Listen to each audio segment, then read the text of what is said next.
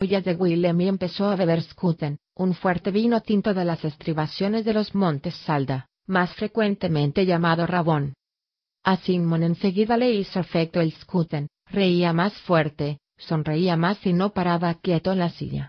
Willem seguía tan taciturno como siempre. Pagué la siguiente ronda, una jarra enorme de sidra para cada uno. Respondí a la mirada ceñuda de Willem diciéndole que si conseguía hacer valer mi talento, lo llevaría a casa flotando en rabón, pero que si alguno de los dos se emborrachaba antes de eso, me encargaría personalmente de darles una paliza y arrojarlos al río. Se calmaron un tanto, y empezaron a inventar versos obscenos que encajaran en la melodía de calderero, curtidor. Los dejé con lo suyo y me puse a pensar en mis cosas. Lo que tenía más presente era el hecho de que quizá fuera sensato escuchar el tácito consejo de Stanchion, Intenté pensar en otras canciones que pudiera tocar y que fueran lo bastante difíciles para demostrar mi habilidad, pero lo bastante fáciles para que pudiera ser gala de mi maestría. La voz de Simon me rescató de mi ensimismamiento. Vamos, a ti se te dan bien las rimas. Me instó. Repasé la última parte de su conversación que no había escuchado. Prueba con él la túnica del celino sugerí de forma inconexa. Estaba demasiado nervioso para explicarles que uno de los vicios de mi padre era su propensión a los poemas humorísticos subidos de tono. Sim y Will siguieron riendo mientras yo intentaba dar con otra canción que pudiera cantar. Todavía no se me había ocurrido nada cuando Willem volvió a distraerme. ¿Qué signo de exclamación dije con enfado? Entonces vi en la mirada de Willem esa expresión velada que solo adoptaba cuando veía algo que no le gustaba nada. ¿Qué dices? dije en un tono más razonable. Alguien a quien todos conocemos y queremos, dijo Will apuntando con la cabeza hacia la puerta. No vi a nadie que conociera. El eolio estaba casi lleno, ya había más de un centenar de personas circulando por la planta baja. A través de la puerta abierta vi que ya era de noche. Está de espaldas a nosotros. Está derrochando sus empalagosos encantos con una joven preciosa que no debe de conocerlo. A la derecha de ese caballero gordo de rojo fue guiándome Willem. Hijo de puta dije, estaba demasiado sorprendido para maldecir adecuadamente. Yo siempre le he encontrado cierto parentesco porcino, dijo Willem con aspereza. Simon giró la cabeza y pestañeó lentamente. ¿Qué pasa? ¿Quién hay? Ambrose. se exclamó Simon, y encogió los hombros. Lo que faltaba. ¿Todavía no habéis hecho las paces? Yo no me meto con él, protesté. Pero él no puede evitar provocarme. Salta en cuanto me ve. Dos no pelean si uno no quiere, dijo Simon. Y un cuerno repuse. No me importa de quién sea hijo. No pienso ponerme panza arriba como un cachorro asustado. Si es lo bastante idiota para hincarme un dedo, se lo arranco de cuajo. Respiré hondo para tranquilizarme, e intenté sonar razonable. Al final aprenderá a dejarme en paz. Podrías ignorarlo, dijo Simon, que de pronto parecía asombrosamente sobrio. Si no muerdes el anzuelo cada vez, pronto se cansará. No dije con seriedad, mirando a Simon a los ojos. No, no se cansará. Simon me caía muy bien, pero a veces era terriblemente ingenuo. Si llega a la conclusión de que soy débil, se crecerá. Conozco a esa clase de gente, ya viene nos previno Willem con disimulo. Ambrose me vio antes de llegar a la parte del local donde estábamos sentados. Nuestras miradas se encontraron, era evidente que Ambrose no esperaba verme allí. Le dijo algo a uno de los dameculos que siempre lo acompañaban, y se abrieron paso entre el gentío, en otra dirección, para buscar una mesa. Ambrose desvió la mirada hacia Willem, hacia Simon, hacia Milaud y luego volvió a mirarme. Entonces se dio la vuelta y fue hacia la mesa que sus amigos habían encontrado. Antes de sentarse, volvió a mirarme. Me desconcertó que no me sonriera. Ambrose siempre me sonreía, aunque fuera una sonrisa falsa y hubiese un destello burlón en sus ojos. Entonces vi algo que me desconcertó aún más. Ambrose llevaba una sólida caja cuadrada. ¿Ambrose toca la lira? Pregunté al aire. Willem se encogió de hombros. Simon parecía bochornado. Creía que ya lo sabías, dijo con voz débil. ¿Lo habíais visto antes aquí? Pregunté. Sim sintió. ¿Tocando? Recitando. Poesía. recitaba y hacía como que punteaba la lira. Simon parecía un conejo a punto de echar a correr. ¿Consiguió el caramillo? Pregunté, desalentado. Decidí que si Ambrose era miembro de ese grupo, yo no quería entrar en él, no. Chilló Simon. Lo intentó, pero... Dejó la frase sin terminar y me miró de hito en hito. Willem me puso una mano sobre el brazo e hizo un gesto para calmarme. Respiré hondo, cerré los ojos e intenté relajarme. Poco a poco, comprendí que nada de eso importaba. Como mucho, me ponía el listón un poco más alto. Ambrose no podría hacer nada para perturbar mi interpretación. No tendría más remedio que callarse y escuchar.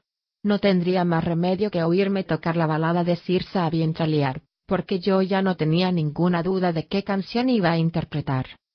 El primero en actuar esa noche fue uno de los músicos consagrados que había entre el público. Tocaba el laúd, y demostró saber hacerlo tan bien como cualquier Edenarru. Su segunda canción, una que yo no había oído nunca, fue aún mejor. Hubo un descanso de unos diez minutos, y luego llamaron a otro músico consagrado para que subiera a cantar al escenario. Tocaba la zampona, y lo hacía mejor que nadie que yo hubiera oído jamás. A continuación cantó un evocador panegírico en tonalidad menor.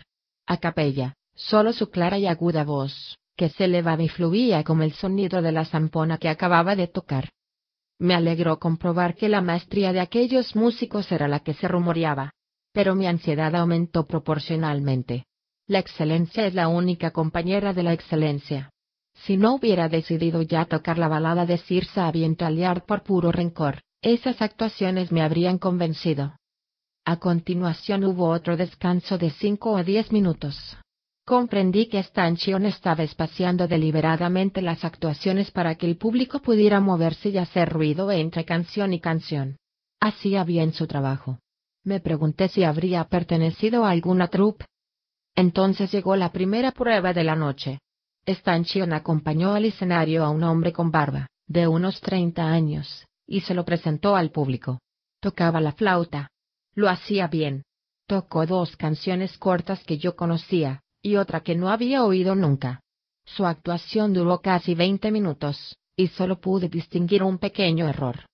Tras el aplauso, el flautista se quedó en el escenario mientras Stanchion se paseaba entre el público, recogiendo las opiniones de la gente. Entretanto, un camarero le llevó un vaso de agua al flautista. Al final, Stanchion volvió al escenario. El público guardó silencio mientras el propietario del local se acercaba al aspirante y le estrechaba la mano con solemnidad. El músico puso cara de decepción, pero consiguió componer una falsa sonrisa y saludar al público con una inclinación de cabeza. Stanchion lo acompañó hasta la barra y le pidió una bebida servida en una jarra alta. La siguiente en poner a prueba su talento fue una joven, rubia y elegantemente vestida. Stanchion la presentó, y la joven cantó un aria con una voz tan clara y pura que durante un rato olvidé mi ansiedad y me sentí transportado por su canción. Por unos maravillosos instantes, me olvidé de mí mismo y no pude hacer otra cosa que escuchar. Terminó antes de lo que me habría gustado, y me dejó con una tierna sensación en el pecho y un vago cosquilleo en los ojos. Simón se sorbió un poco la nariz y se frotó tímidamente la cara. Entonces la joven cantó otra canción acompañándose de una arpa pequeña. Yo la miraba de hito en hito, y tengo que admitir que no era solo por su habilidad musical. Tenía el cabello del color del trigo maduro. Desde donde estaba sentado, a unos diez metros del escenario, veía el azul claro de sus ojos. Tenía los brazos lisos y unas manos pequeñas y delicadas que punteaban las cuerdas con agilidad. Y la forma en que sujetaba el arpa entre las piernas me hizo pensar en, bueno, en las cosas en que piensan continuamente los muchachos de quince años. Tenía una voz maravillosa, capaz de partirte el corazón. Por desgracia, no tocaba tan bien como cantaba. Hacia la mitad de la canción, tocó unas notas equivocadas, vaciló y se recuperó antes de llegar al final de su actuación. Esa vez, hubo una pausa más larga mientras Stanchion se paseaba por el local. Recorrió las tres plantas del eolio, hablando con todo el mundo, jóvenes y viejos, músicos o no. Mientras yo observaba, Ambrosia trajo la mirada de la mujer que esperaba en el escenario y le dedicó una de esas sonrisas suyas que a mí me parecían tan repugnantes y que las mujeres encontraban tan encantadoras. Luego, desviando la mirada, buscó mi mesa, y nuestras miradas se encontraron. La sonrisa se borró de sus labios, y nos quedamos mirándonos largo rato, con gesto inexpresivo. Ninguno de los dos compuso una sonrisa burlona, ni articuló pequeños insultos moviendo solo los labios. Sin embargo, el fuego de nuestra enemistad se reavivó en esos pocos minutos. No puedo decir con certeza quién de los dos desvió primero la mirada. Tras casi quince minutos recogiendo opiniones, Stanchion volvió a subir al escenario. Se acercó a la joven de cabello dorado y le estrechó la mano, tal como había hecho con el flautista. La decepción se reflejó en el rostro de la joven, como había sucedido con el otro aspirante. Stanchion la ayudó a bajar del escenario y la invitó a lo que deduje que debía de ser la jarra de consolación. A continuación actuó otro músico consagrado, tocaba el violín, y lo hacía con tanta maestría como los dos que habían tocado antes que él. Entonces Stanchion acompañó al escenario a un hombre mayor, y pensé que también él iba a pasar la prueba. Sin embargo, el aplauso con que lo recibió el público sugería que aquel músico era tan popular como los otros músicos consagrados que habían actuado antes que él. Di un ligero codazo a Simon. ¿Quién es ese? Pregunté mientras el individuo de barba canosa afinaba su lira. Trepe me contestó Simon con un susurro. Bueno, el conde Trepe. Toca muy a menudo, lleva años haciéndolo. Es un gran mecenas. Hace ya años que dejó de luchar por el caramillo. Ahora se limita a tocar. Todo el mundo lo adora. Trepe empezó a tocar, e inmediatamente comprendí por qué nunca había conseguido el caramillo. Su voz temblaba y se quebraba mientras él punteaba la lira. No llevaba bien el ritmo, y era difícil saber si había tocado una nota equivocada. Era evidente que él mismo había compuesto la canción, una desvergonzada descripción de los hábitos personales de un noble de la región pero pese a la ausencia de mérito artístico en el sentido clásico, me sorprendí riendo como el resto del público. Cuando terminó de cantar, recibió un aplauso atronador, mucha gente golpeaba el tablero de las mesas o daba patadas en el suelo. Stanchion subió al escenario y le estrechó la mano al conde, pero Trepe no parecía decepcionado. Stanchion le dio unas enérgicas palmadas en la espalda y lo acompañó a la barra. Había llegado el momento, me levanté y cogí mi laúd. Willem me dio una palmada en el brazo, y Simon me sonrió tratando de disimular su preocupación. Asentí en silencio y me dirigí hacia el asiento que Stanchion había dejado vacío, al final de la barra, donde ésta torcía hacia el escenario. Toqué el talento de plata, grueso y pesado, que llevaba en el bolsillo. La parte más irracional de mí quería agarrarse a él y guardarlo para más adelante. Pero sabía que en pocos días, un solo talento no me serviría para nada. Con el caramillo de Leolio, en cambio, podría mantenerme tocando en las posadas de Imre. Si tenía la suerte de gustarle a algún mecenas, podría ganar suficiente dinero para liquidar mi deuda con David para pagar mi matrícula. Era un riesgo que tenía que correr. Stanchion volvió sin prisa a su sitio en la barra. Tocaré ahora, señor. Si le parece bien. Confiaba en no parecer todo lo nervioso que estaba. Me sudaban las palmas de las manos, y se me resbalaba el estuche del laúd. Stanchion me sonrió e inclinó la cabeza. Entiendes al público, chico. Este está a punto para escuchar una canción triste. ¿Sigues queriendo tocarse bien? Asentí. Stanchion se sentó y dio un trago. Muy bien. Démosles un par de minutos para que se calmen y comenten la última actuación. Asentí otra vez y me apoyé en la barra. Aproveché ese rato para inquietarme inútilmente por cosas que no podía controlar. Una de las clavijas de mi laúd estaba suelta y no tenía dinero para arreglarla. Todavía no había subido al escenario ninguna mujer acreditada con el caramillo de Leolio. Sentí desasosiego al pensar que quizá aquella fuera una noche excepcional en que los únicos músicos consagrados que había en el Leolio eran hombres, o mujeres que no sabían la parte de Aloine. Al poco rato, Stanchion se levantó y me miró arqueando una ceja. Asentí y cogí el estuche de mi laúd. De pronto lo vi terriblemente gastado. Subimos junto a la escalera. En cuanto pisé el escenario, el ruido de la sala se redujo a un murmullo. Al mismo tiempo, mi nerviosismo me abandonó, consumido por la atención del público. Siempre me ha pasado lo mismo. Antes de salir a escena, me pongo nervioso y sudo. En cuanto subo al escenario, me quedo calmado como una noche de invierno sin viento. Stanchion pidió al público que me valorara como candidato a obtener el caramillo de plata. Sus palabras tenían un tono tranquilizador y ritualista. Me hizo una señal, y no hubo aplausos, sino solo un silencio de expectación. De pronto me vi como debía de verme el público. No iba bien vestido, como los anteriores aspirantes, de hecho, iba más bien harapiento. Joven, casi un niño. Sentía como su curiosidad los acercaba más a mí. Dejé que esa curiosidad aumentara y me tomé mi tiempo para abrir el gastado estuche de segunda mano y sacar mi gastado laúd de segunda mano. Sentí como la atención del público aumentaba al ver el feo instrumento. Toqué flojo unos cuantos acordes, y ajusté las clavijas afinando un poco el laúd. Toqué unos acordes más, probando, escuché y asentí para mí. Las luces que iluminaban el escenario dejaban el resto de la sala en penumbra. Miré al público y me pareció encontrarme ante un millar de ojos. Simon y Willem, Stanchion junto a la barra, de Odd junto a la puerta. Noté un cosquilleo en el estómago al ver a Ambrose mirándome con expresión amenazadora. Desvié la mirada y reparé en un hombre con barba vestido de rojo, el conde Trepe, en una pareja de ancianos que se daban la mano, en una muchacha hermosa de ojos castaños. Mi público. Le sonreí. Mi sonrisa los acercó aún más a mí, y canté. Silencio. Atentos. Pues por mucho que escuchaseis, mucho aguardaríais sin la esperanza de oír una canción tan dulce como esta, compuesta por el propio Irien. Hace una eternidad. Una obra maestra sobre la vida. De Sabien, y de Aloine, la mujer que tomó por esposa. Dejé que la oleada de susurro recorriera el local. Los que conocían la canción profirieron exclamaciones contenidas, y los que no la conocían preguntaron a sus vecinos a qué venía tanto revuelo. Puse las manos sobre las cuerdas y volví a traer la atención del público. Todos guardaron silencio, y empecé a tocar.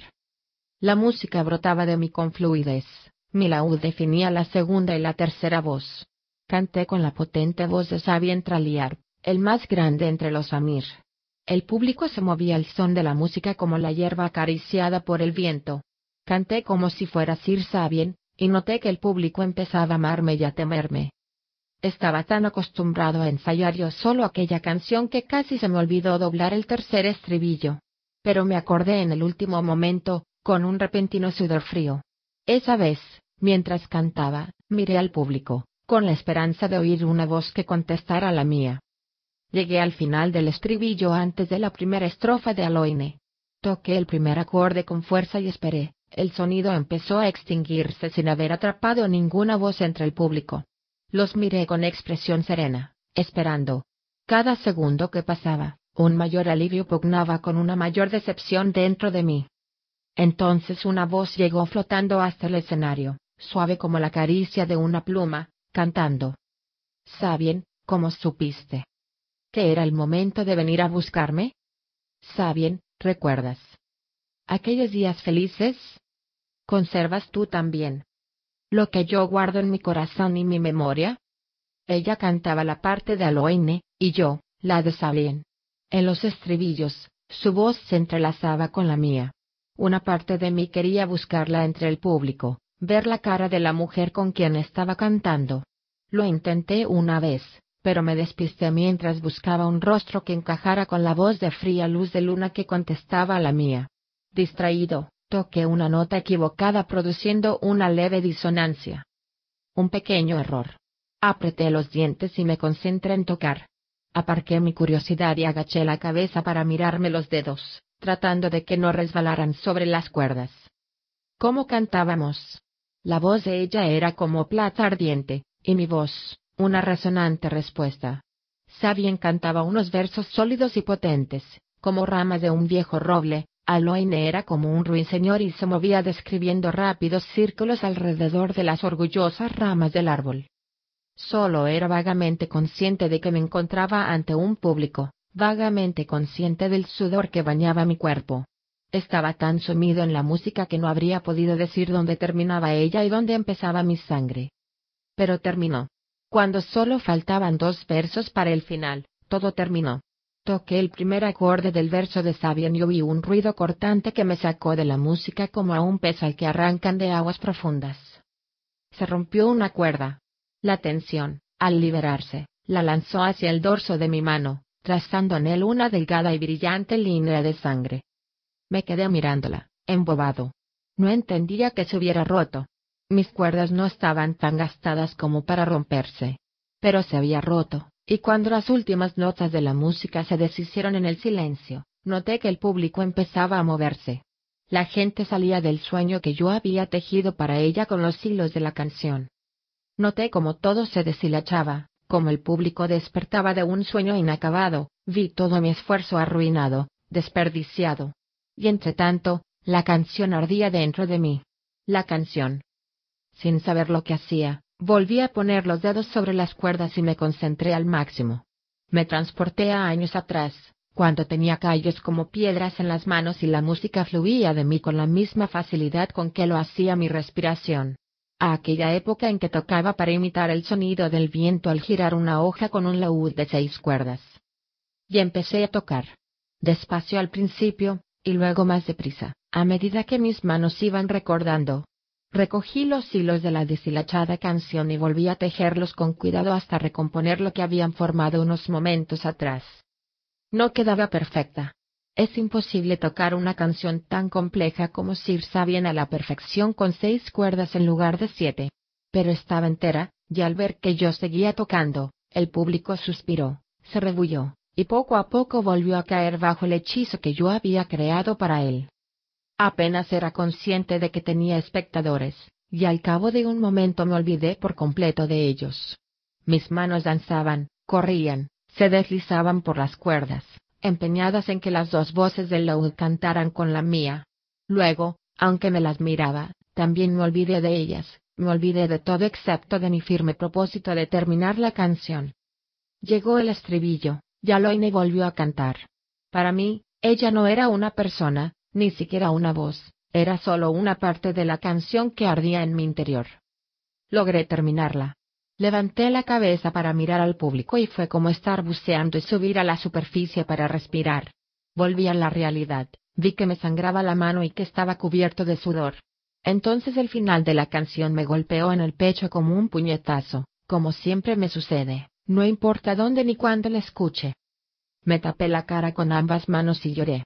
No por la cuerda rota de mi laúd, ni por lo cerca que había estado del desastre.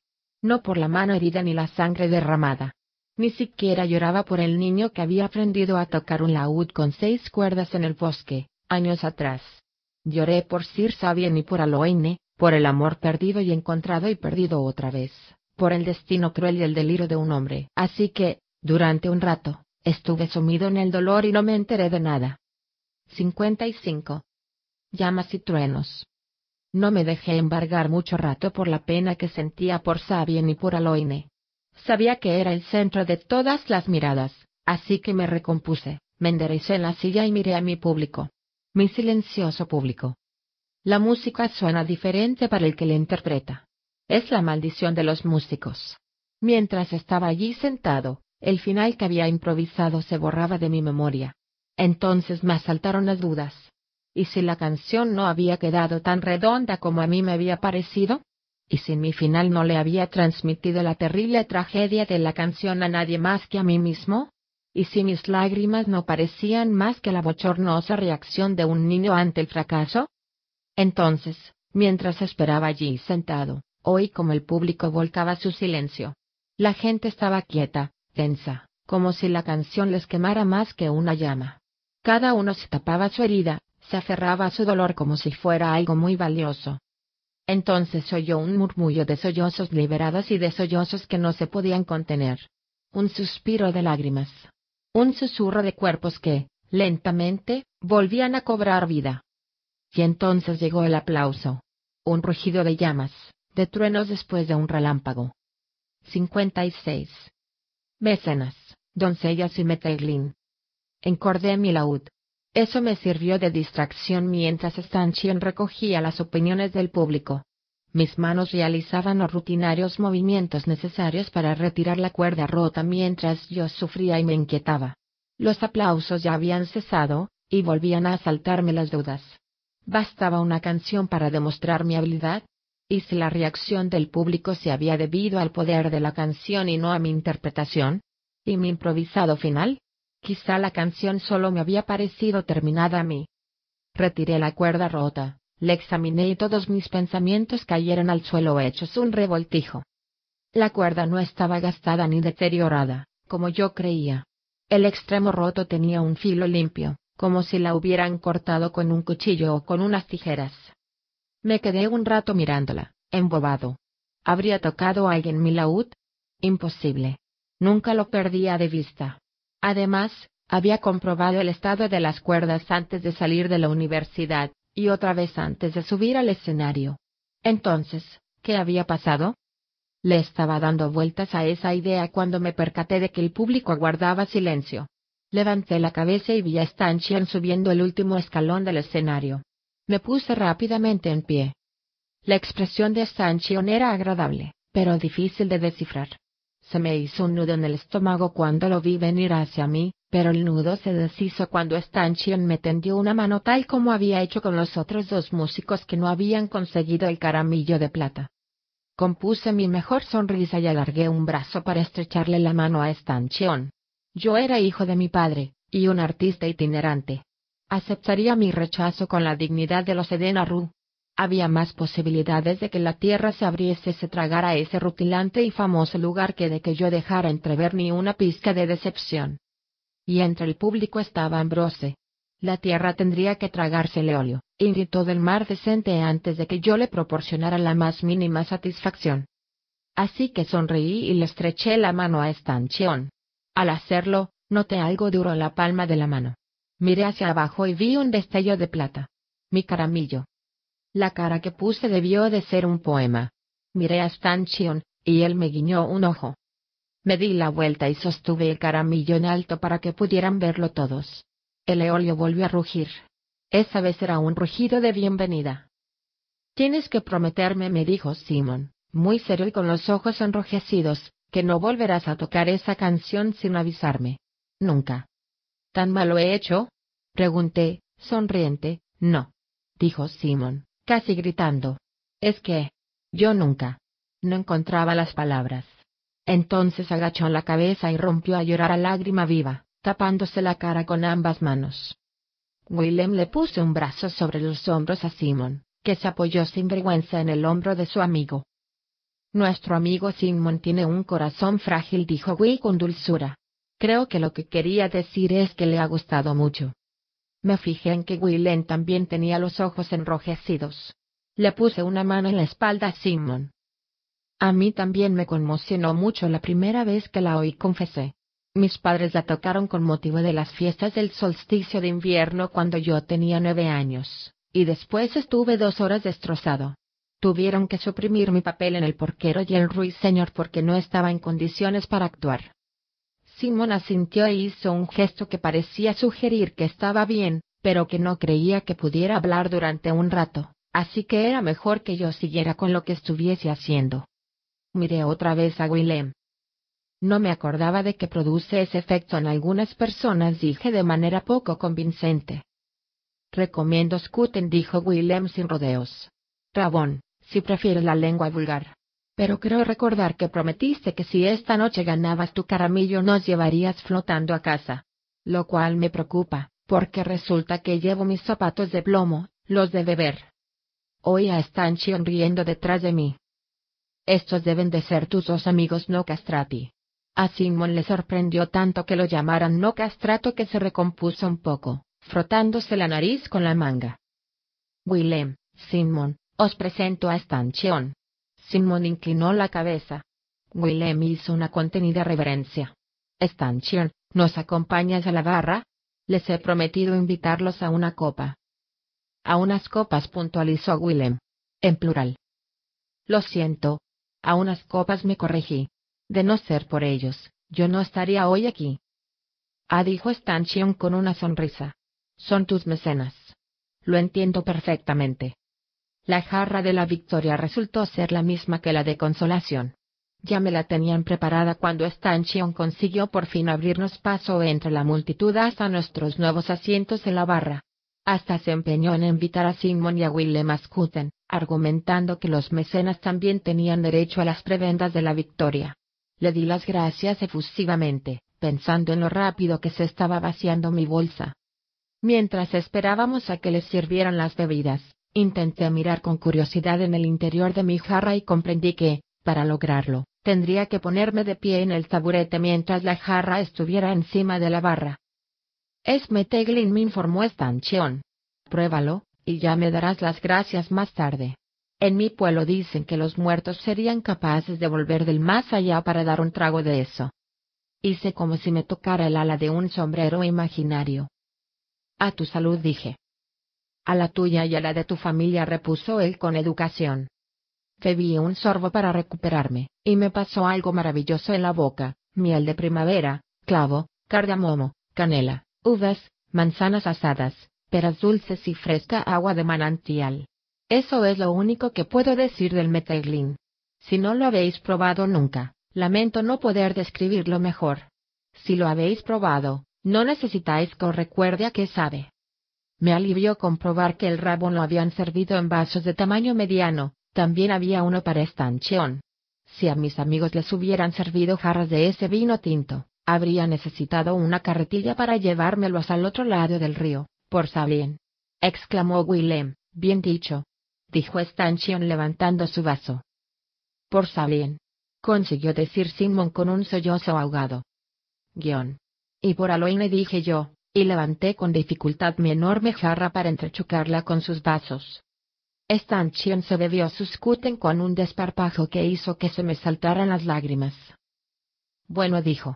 Antes de dejarte en manos de tus pares para que puedan adularte, tengo que preguntarte una cosa.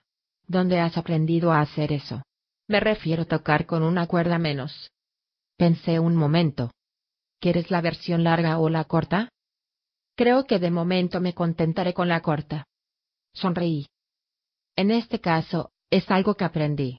Hice un ademán desenfadado, como si lanzara algo. Un vestigio de mi disipada juventud. Stanchion me miró a los ojos, risueño. Supongo que me lo merezco. La próxima vez te pediré la versión larga. Respiró hondo y echó un vistazo a la sala. Su pendiente de oro osciló y lanzó unos destellos. Voy a ocuparme de la clientela. Intentaré evitar que vengan todos a la vez a verte. Sonreí con alivio. Gracias, señor. Stanchion sacudió la cabeza y le hizo una seña a un camarero que estaba detrás de la barra, quien rápidamente fue a buscarle su jarra. Hasta hace poco, estaba bien que me llamara señor. Pero a partir de ahora, llámame Stanchion. Volvió a mirarme, yo sonreí y asentí. ¿Y cómo tengo que llamarte yo a ti? Vote contesté. Vote a secas, por vote. Brindó Willem a mis espaldas. Y por Aloin añadió Simon, y rompió a llorar apoyando la cabeza en un brazo. El conde Trepe fue uno de los primeros en venir a verme. De cerca parecía más bajo y más viejo. Pero estaba muy animado y no paraba de reír mientras hablaba de mi canción, y entonces se rompió. Dijo gesticulando exageradamente. Y me dije, ahora no. Tan cerca del final no. Pero vi que te habías hecho sangre en la mano, y noté un vacío en el estómago. Nos miraste, miraste las cuerdas, y el silencio fue apoderándose de todo.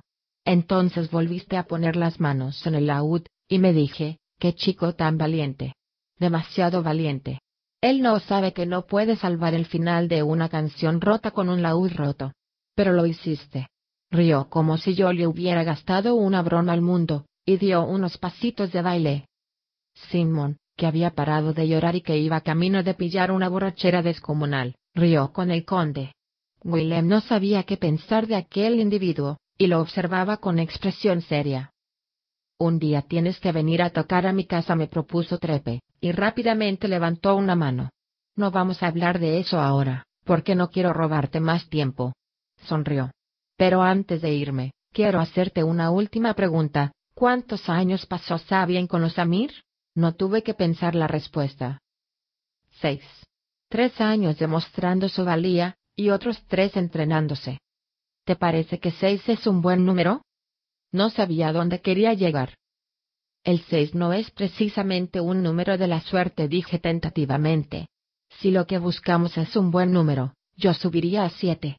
Me encogí de hombros. O bajaría tres. Trepe reflexionó golpeándose la barbilla con un dedo. Tienes razón. Pero si pasó seis años con los Amir significa que volvió con Aloine al séptimo año. Metió una mano en un bolsillo y sacó un puñado de calderilla de, al menos, tres monedas diferentes. Cogió siete talentos y me los puso en la mano. Señor, no puedo aceptar su dinero, balbuceé. Lo que me había sorprendido no era el dinero, sino la cantidad. Trepe me miró con desconcierto. ¿Por qué no? Me quedé un momento con la boca abierta. No sabía qué contestar. Trepe rió y me cerró la mano con las monedas en la palma. No es un premio por su actuación. Bueno, sí lo es, pero en realidad es más bien un incentivo para que sigas practicando, para que sigas mejorando. Lo hago por la música. Se encogió de hombros. Verás, un laurel necesita agua para crecer. En eso no puedo intervenir pero puedo ayudar a unos cuantos músicos a que no se mojen cuando llueve, ¿no? Sus labios dibujaron una pícara sonrisa. Dios se ocupa de los laureles y de mantenerlos húmedos. Yo me ocupo de los músicos y de mantenerlos secos. Y otras mentes más sabias que la mía decidirán cuándo han de juntarse unos y otros. Me quedé un momento callado. Me parece que es usted más sabio de lo que cree. Bueno, replicó él tratando de no parecer complacido. Mira, no dejes que se entere mucha gente, o empezarán a esperar que haga grandes cosas. Se dio la vuelta y el gentío se lo tragó rápidamente.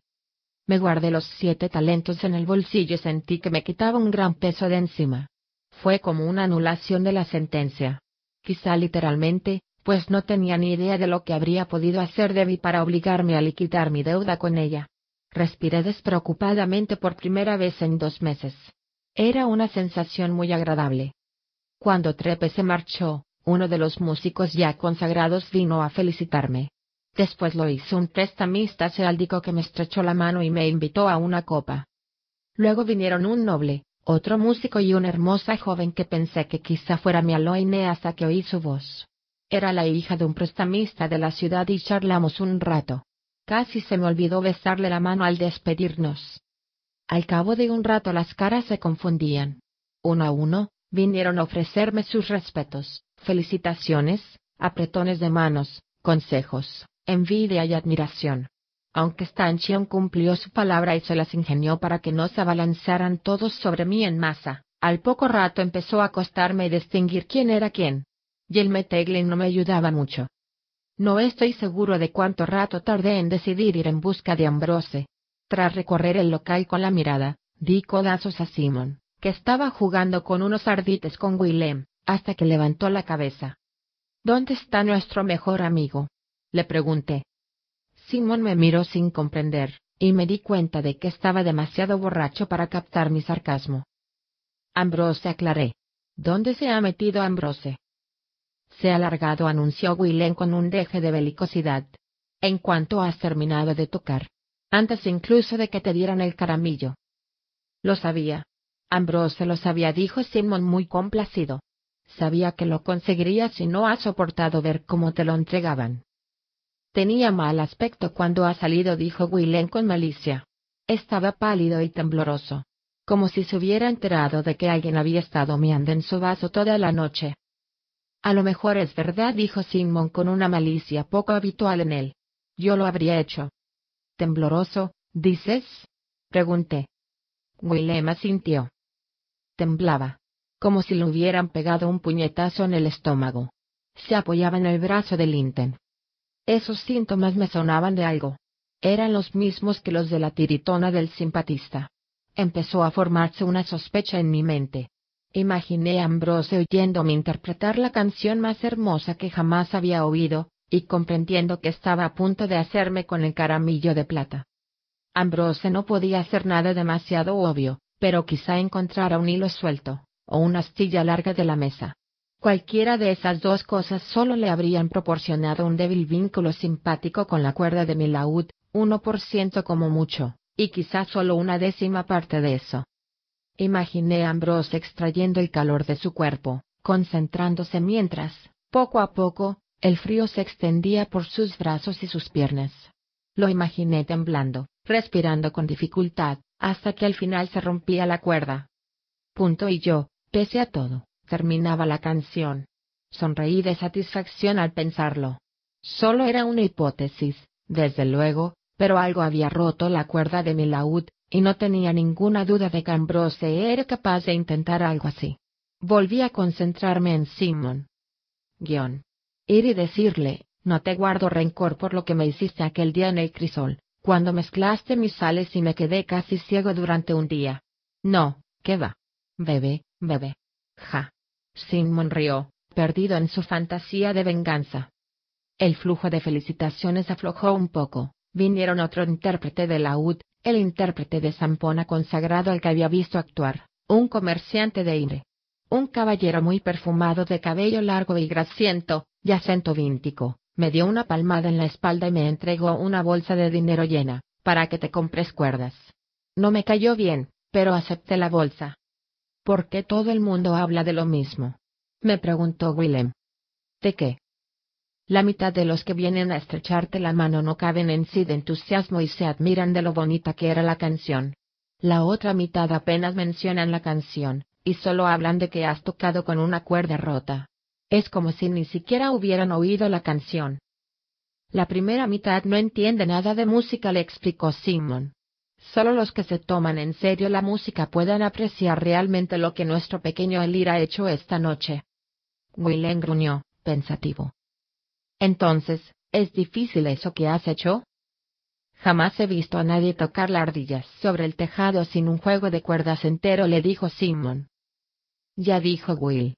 Pues hacías que pareciera fácil. Ya que has tenido la sensatez de dejar esa bebida de fruta sílica, me dejas que te invite a una ronda de buen y oscuro Skuten, la bebida de los reyes, Sealdimos. Sé reconocer un cumplido, pero me resistí a aceptar la invitación de mi amigo porque precisamente empezaba a tener la mente despejada otra vez. Por fortuna, no hizo falta que le diera ninguna excusa, porque entonces vino Marea a presentarme sus respetos.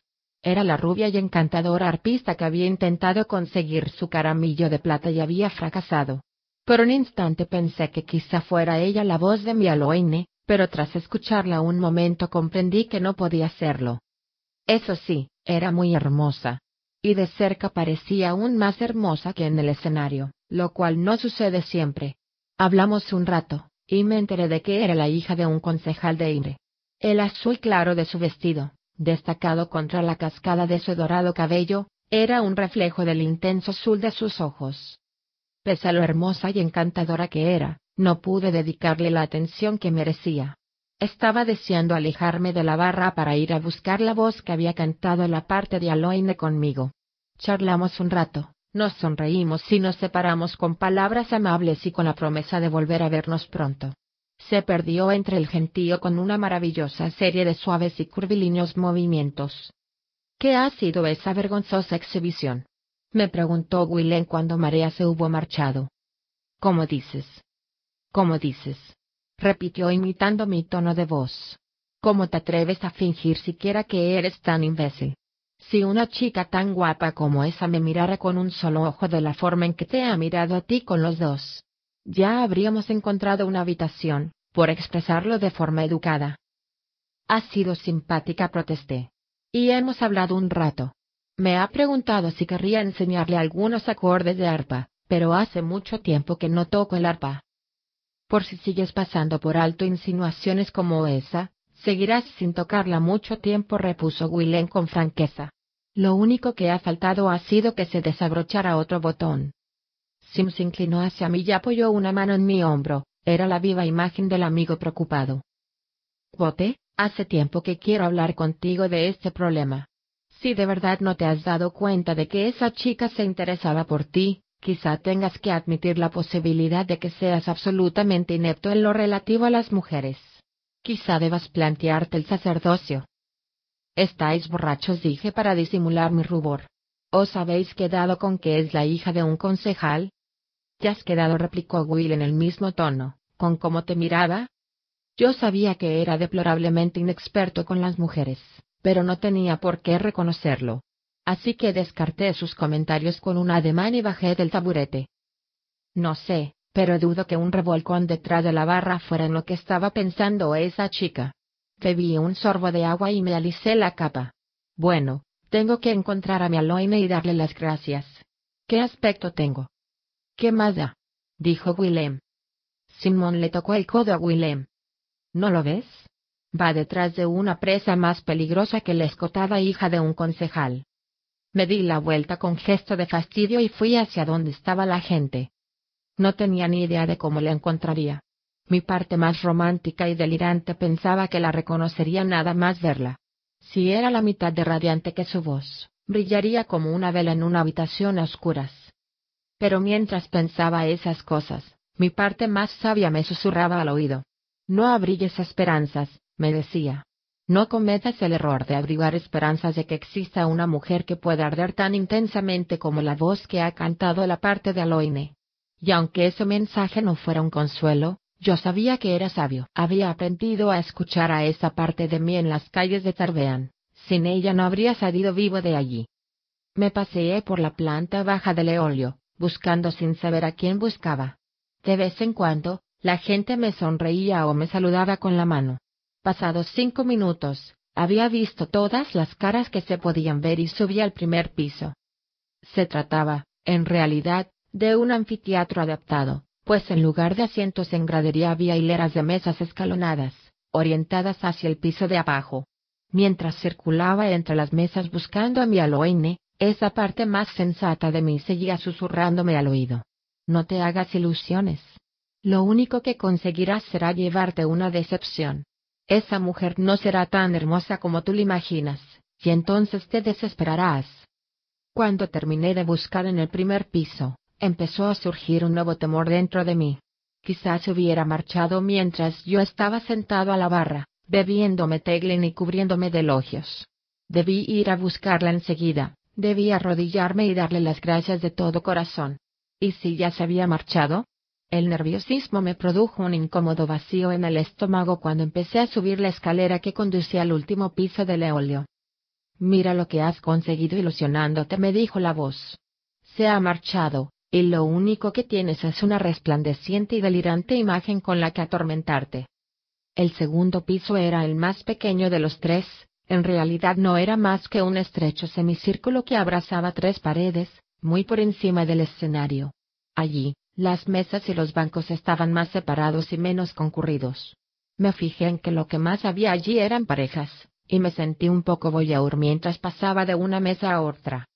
Tratando de aparentar indiferencia, examinaba las caras de los que estaban allí sentados hablando y bebiendo. Fui poniéndome más y más nervioso a medida que me acercaba a la última mesa. Era imposible que lo hiciera con disimulo, porque la mesa estaba en un rincón. La pareja que ocupaba esa mesa, una persona de cabello claro y otra oscuro, estaban de espaldas a mí. Al acercarme, la persona de cabello claro rió, y atisbé una cara orgullosa y de elegantes facciones. Era un hombre, Miré a su acompañante. Era mi última esperanza. Sabía que tenía que serme Aloine. Al bordear la esquina de la mesa le vi la cara. Era otro hombre. Mi Aloine se había marchado. La había perdido, y esa certeza me hizo sentir como si mi corazón se hubiera caído de su sitio en mi pecho y hubiera ido a parar a la altura de mis pies. Los dos desconocidos levantaron la cabeza y el rubio me sonrió. Mira, Tria, el joven seis cuerdas ha venido a saludarnos. Me miro de arriba abajo. Qué guapo. ¿Quieres tomar algo con nosotros? No murmuré, abochornado. Solo estaba buscando a alguien. Pues ya has encontrado a alguien, replicó él con soltura tocándome un brazo. Me llamo Fallón, y este es Tria. Tómate algo, hombre. Te prometo que no dejaré que Tria intente llevarte a su casa. Siente debilidad por los músicos. Me sonrió amablemente. Murmuré una excusa y me marché, demasiado turbado para preocuparme por si había hecho el ridículo o no. Cuando volvía hacia la escalera, desmoralizado, Mi parte sabia aprovechó la ocasión para amonestarme. Eso es lo que se consigue con la esperanza, dijo. Nada bueno. Sin embargo, es mejor que no la hayas encontrado. No habría podido estar a la altura de su voz. Esa voz, bella y terrible como la plata ardiendo, como la luz de la luna reflejada en las piedras de un río, como una pluma acariciando tus labios. Me dirigí a la escalera, mirando el suelo para que nadie intentara entablar conversación conmigo. Entonces oí una voz, una voz como la plata ardiendo, como un beso en mis oídos. Levanté la cabeza, mi corazón se iluminó, y supe que era mi Aloine. Levanté la cabeza, la vi, y lo único que pude pensar fue, es preciosa. Preciosa. 57. Interludio, las partes que nos conforman. Moviéndose despacio, Bast se desperezó y miró alrededor. Al final, se consumió la corta mecha de su paciencia. Reci. HMMM. Bote lo miró. ¿Y entonces, qué pasó? ¿Hablaste con ella? Claro que hablé con ella. Si no hubiera hablado con ella, no habría historia. Contar esa parte no entraña grandes dificultades. Pero antes he de describirla. Y no sé cómo hacerlo. Bast se movió, inquieto, en la silla. Bote rió, y una expresión cariñosa borró la irritación de su semblante. ¿Qué pasa? ¿Describir a una mujer hermosa te resulta tan fácil como contemplarla? Bast agachó la cabeza y se ruborizó. Bote le puso una mano en el brazo y sonrió. Mi problema, Bast, es que ella es muy importante. Es importante para la historia. No se me ocurre cómo describirlo sin quedarme corto. Creo que te entiendo, Resi dijo Bast con tono conciliador. Yo también la vi. Una vez. Bote se recostó en la silla, sorprendido. Es verdad. Lo había olvidado. Se llevó una mano a los labios. Bueno, ¿Y cómo la describirías tú? Bast se animó ante esa oportunidad. Se enderezó en el asiento, se quedó un momento pensativo y luego dijo. Tenía unas orejas perfectas. Hizo un gesto delicado con las manos. Perfectas, parecían talladas en... no sé, en algo. Ronista rió, y entonces se mostró un poco desconcertado, como si se hubiera sorprendido a sí mismo. ¿Las orejas? preguntó como si no estuviera seguro de haber oído bien. Ya sabes lo difícil que es encontrar a una chica guapa con las orejas bonitas, dijo Bast con naturalidad. Ronista volvió a reír, y esa vez le resultó más fácil. No dijo. Te aseguro que no. Bast miró al escribano con profundo desdén. Pues en este caso, tendrás que creerme. Eran unas orejas extraordinariamente bonitas. Creo que en eso has acertado, coincidió Bote con jovialidad. Hizo una pausa, y cuando volvió a hablar lo hizo despacio, con la mirada ausente. El problema es que ella no se parece a nadie que yo haya conocido. Tenía algo intangible. Algo cautivador, como el calor de un fuego. Tenía una elegancia, una chispa. Tenía la nariz torcida, Reci dijo Bast interrumpiendo el ensueño de su maestro. Bote lo miró y una arruga de irritación apareció en su frente. ¿Qué? Bast levantó ambas manos poniéndose a la defensiva. Solo es un detalle, Resi. Todas las mujeres de tu historia son hermosas. Normalmente no puedo refutarlo, porque no las conozco. Pero a esta sí la vi. Tenía la nariz un poco torcida. Y si hemos de ser sinceros, tenía la cara un poco afilada para mi gusto. No era una beldad impecable, Resi. Te lo digo yo, que he dedicado mucho tiempo a estudiar estas cosas. Bote miró largamente a su pupilo con expresión solemne. Somos algo más que las partes que nos conforman, Bast dijo con un deje de reproche. No digo que no fuera encantadora, Resi se apresuró a añadir Bast. Me sonrió, y su sonrisa era. Tenía una especie de... Iba directa a tu corazón, no sé si me entiendes. Te entiendo, Bast pero yo la conozco. Bote miró a Cronista. Verás, el problema surge de la comparación. Si digo que tiene el cabello castaño, tú podrías pensar, he conocido a muchas mujeres morenas, y algunas eran encantadoras. Pero te quedarías muy corto, porque esas mujeres no tendrían, en realidad, nada en común con ella. Esas otras mujeres no tendrían su agudeza, su encanto natural. No se parecía a nadie que yo hubiera conocido. Bote se quedó absorto, mirándose las manos recogidas. Permaneció tanto rato callado que Basta empezó a moverse, inquieto, mirando alrededor con nerviosismo. Supongo que no tiene sentido que me preocupe tanto, dijo Bote por fin, levantando la cabeza y haciéndole una señal a cronista. Dudo que al mundo le afecte mucho que estropee también esto. Cronista cogió la pluma, y Kvot empezó a hablar antes de que lo hubiera mojado en el tintero. Tenía los ojos castaños, oscuros como el chocolate, como el café, como la madera lustrada del laúd de mi padre. La cara era blanca y ovalada, como una lágrima. De pronto Kvot se interrumpió, como si se hubiera quedado sin palabras. El silencio que se produjo fue tan repentino y tan profundo que Cronista levantó brevemente la vista de la hoja, algo que todavía no había hecho nunca. Pero en ese preciso instante, Kvot empezó a hablar de nuevo. Su sonrisa podía parar el corazón de un hombre. Tenía los labios rojos. No era el rojo chillón, artificial, que tantas mujeres creen que las hace parecer deseables. Sus labios siempre estaban rojos, de día y de noche, como si minutos antes de verla tú, hubiera estado comiendo bayas o bebiendo sangre. Estuviera donde estuviese, siempre era el centro de todas las miradas. Bote frunció el ceño. No me interpretéis mal. No quiero decir que fuera llamativa, ni vanidosa. Si miramos el fuego es porque parpadea, porque resplandece. Lo que atrae nuestra mirada es la luz, pero lo que hace que un hombre se acerque al fuego no tiene nada que ver con su resplandor. Lo que te atrae del fuego es el calor que sientes cuando te acercas a él. Con Denna pasaba lo mismo. Mientras hablaba, la expresión de Kvote iba cambiando, como si cada palabra que pronunciaba lo hiriera más y más. Y aunque las palabras eran claras, encajaban con su semblante, como si cada una la rasparan con una áspera lima antes de salir de sus labios. Era. Kvote tenía la cabeza tan agachada que parecía que hablara con sus manos, recogidas sobre el regazo. ¿Qué estoy haciendo?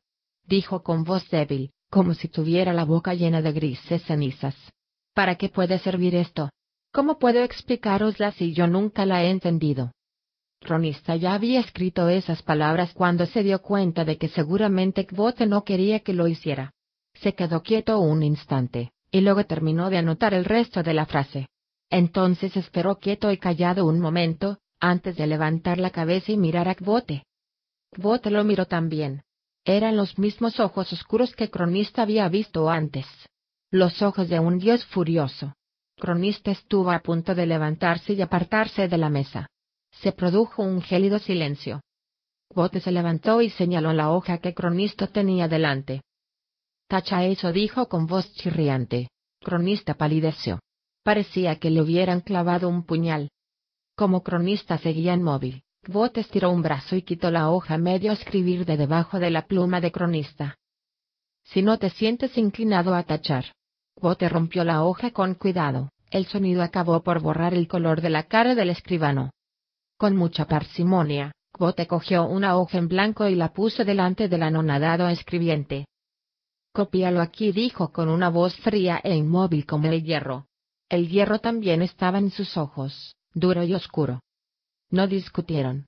En silencio, Cronista copió hasta donde Kvote tenía puesto un dedo sujetando la hoja a la mesa. Una vez que Cronista hubo terminado, Kvote empezó a hablar con voz crujiente y clara, como si mordiera trozos de hielo. ¿En qué sentido era hermosa? Me doy cuenta de que nada de lo que diga será suficiente. Está bien. Ya que no puedo decir suficiente, al menos evitaré decir demasiado. Escribe esto, que tenía el cabello castaño. Eso es. Largo y liso. Tenía los ojos castaños y el cutis claro. Eso es. Tenía la cara ovalada, la mandíbula fuerte y delicada.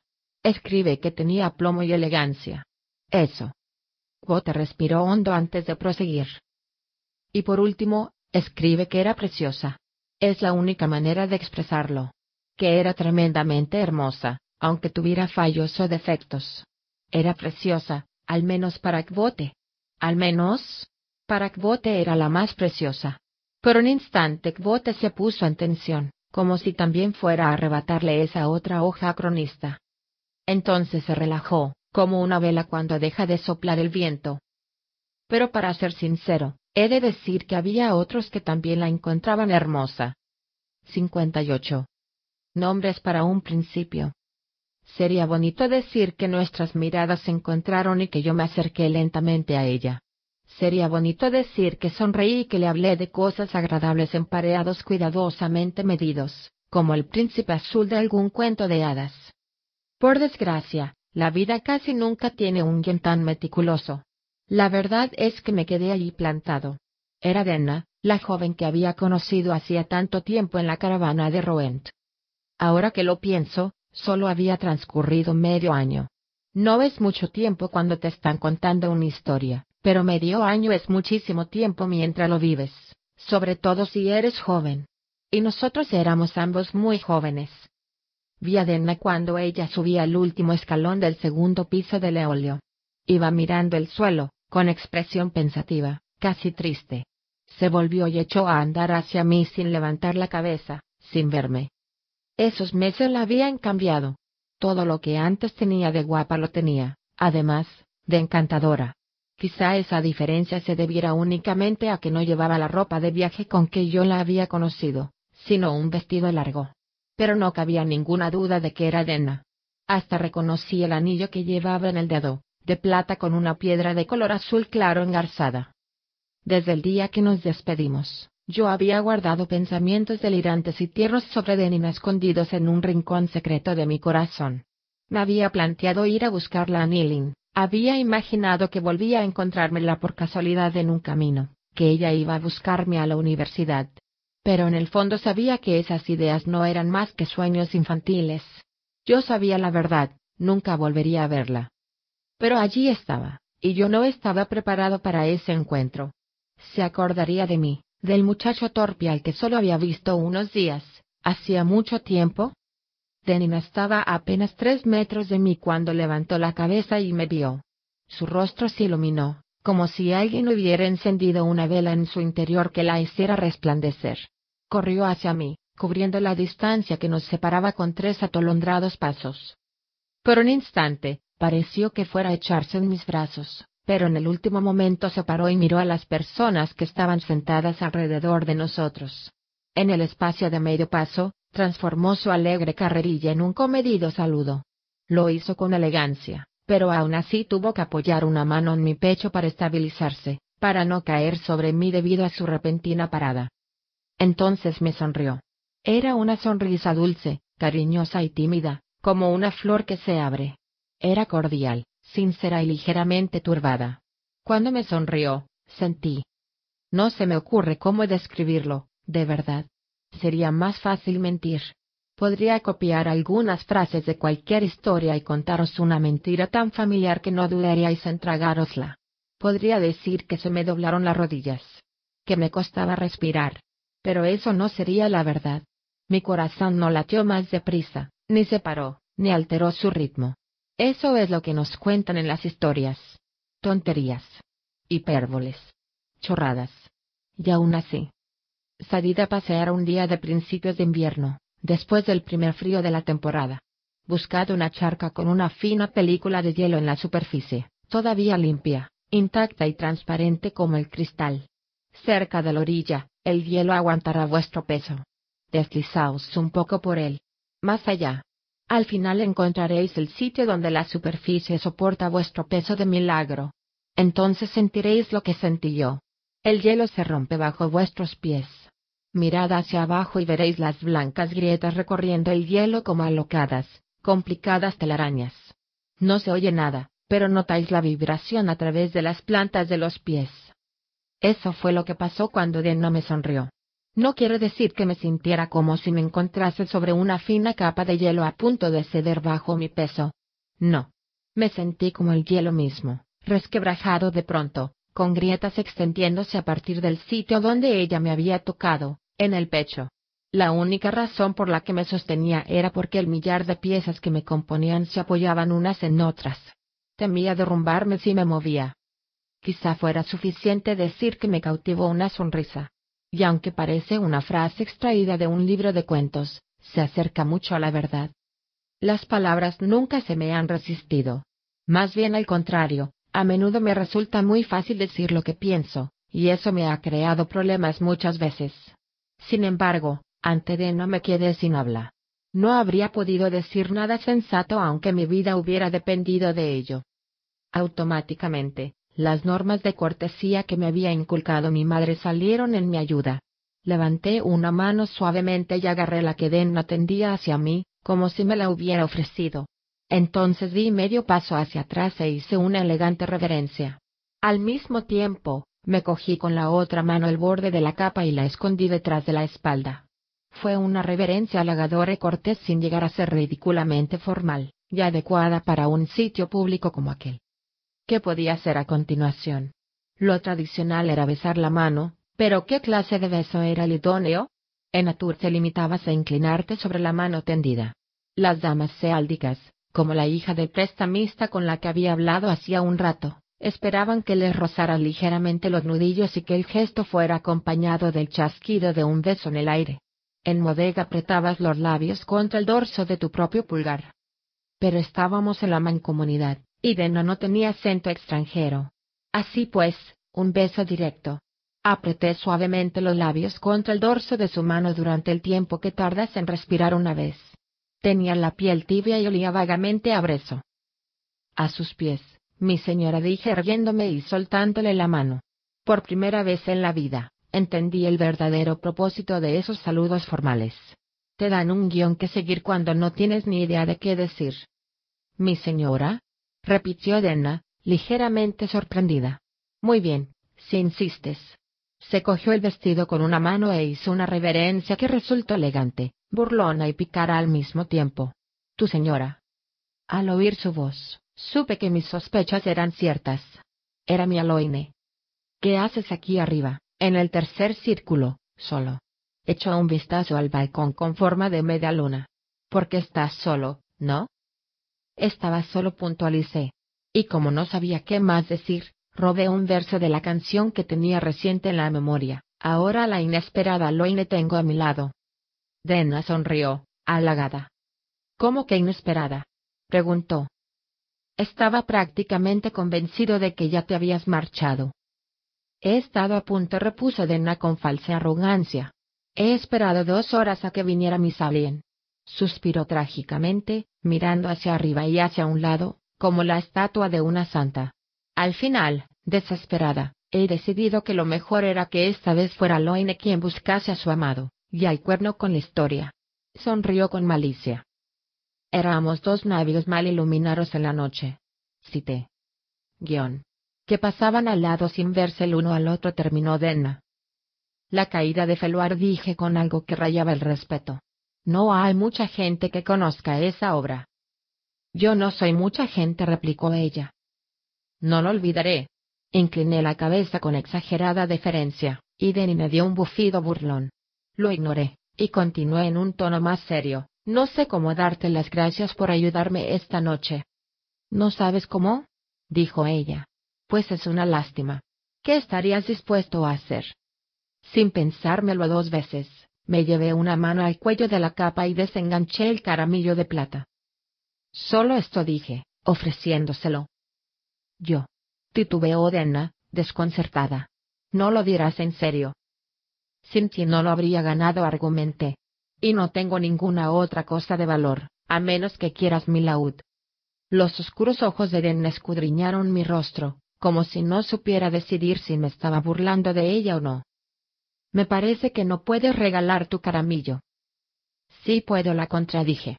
Stanchion me ha comentado que si lo perdía o lo regalaba, tendría que ganarme otro. Tomé su mano, le abrí los dedos y le puse el caramillo de plata en la palma. Eso significa que puedo hacer lo que quiera con él, y quiero regalártelo a ti.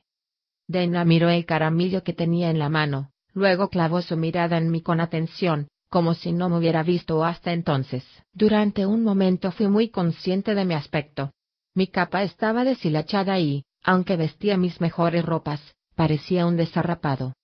Bajó la mirada de nuevo y lentamente cerró la mano donde sostenía el caramillo. Luego alzó la vista, con una expresión indescifrable. Creo que podrías ser una persona maravillosa, dijo.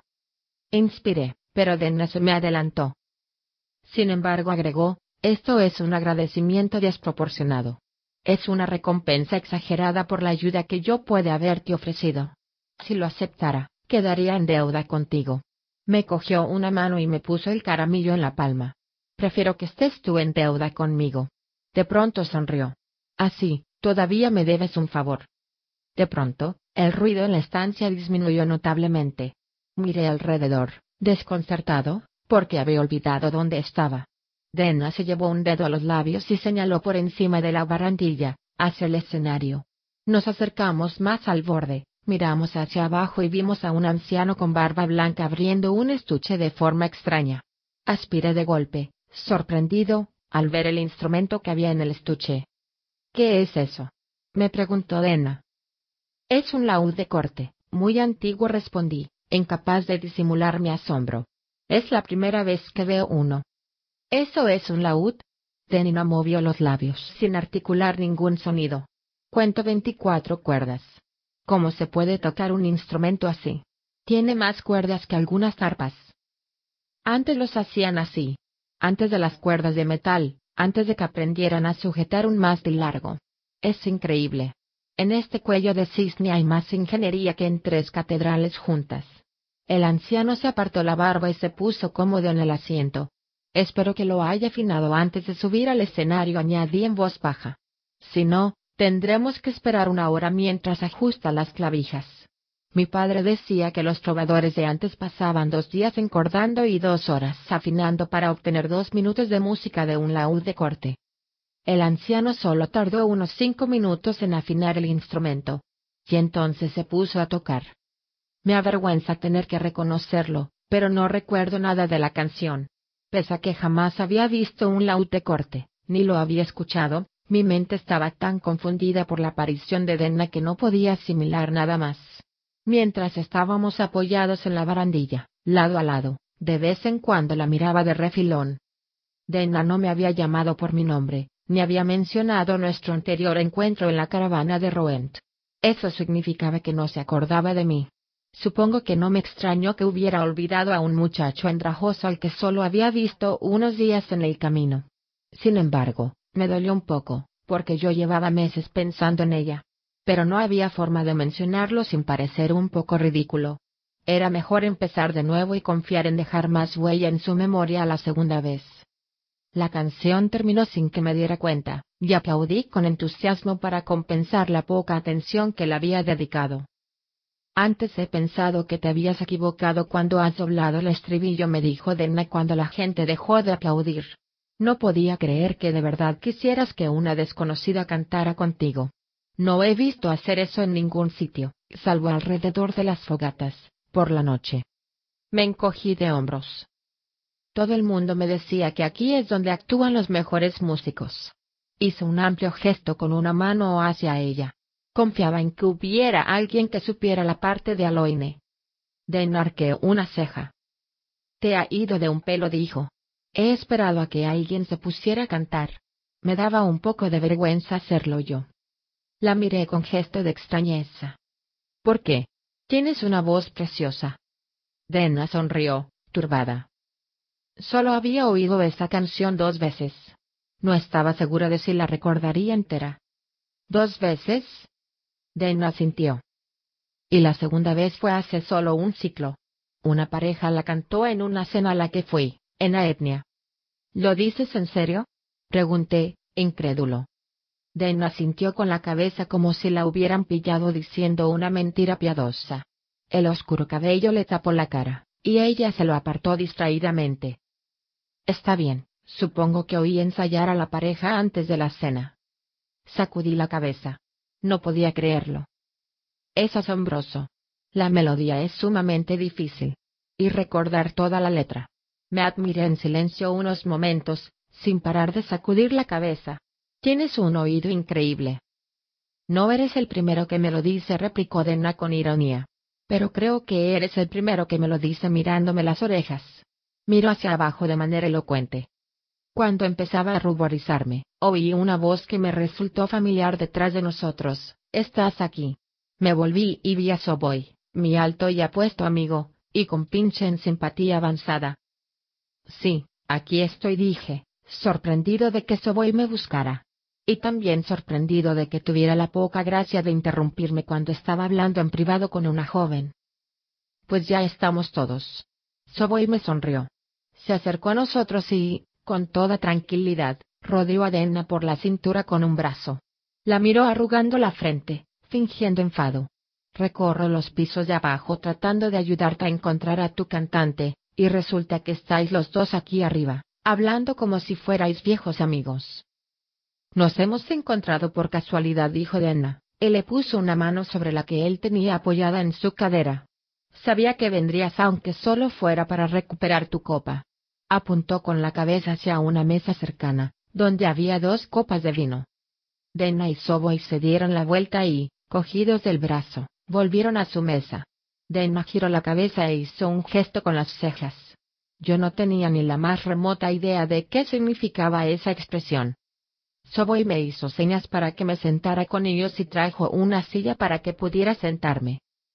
No podía creer que fueras tú el que estaba actuando, me dijo. Me pareció reconocer tu voz, pero... Hizo un ademán abarcando el último piso del eolio. El tercer círculo proporciona una cómoda intimidad para los jóvenes amantes, pero por otra parte, las vistas del escenario dejan mucho que desear. No sabía que tocarás, le puso un largo brazo sobre los hombros a Dena y sonrió con su encantadora sonrisa, que se reflejaba en sus azules ojos. De vez en cuando dije con ligereza al sentarme.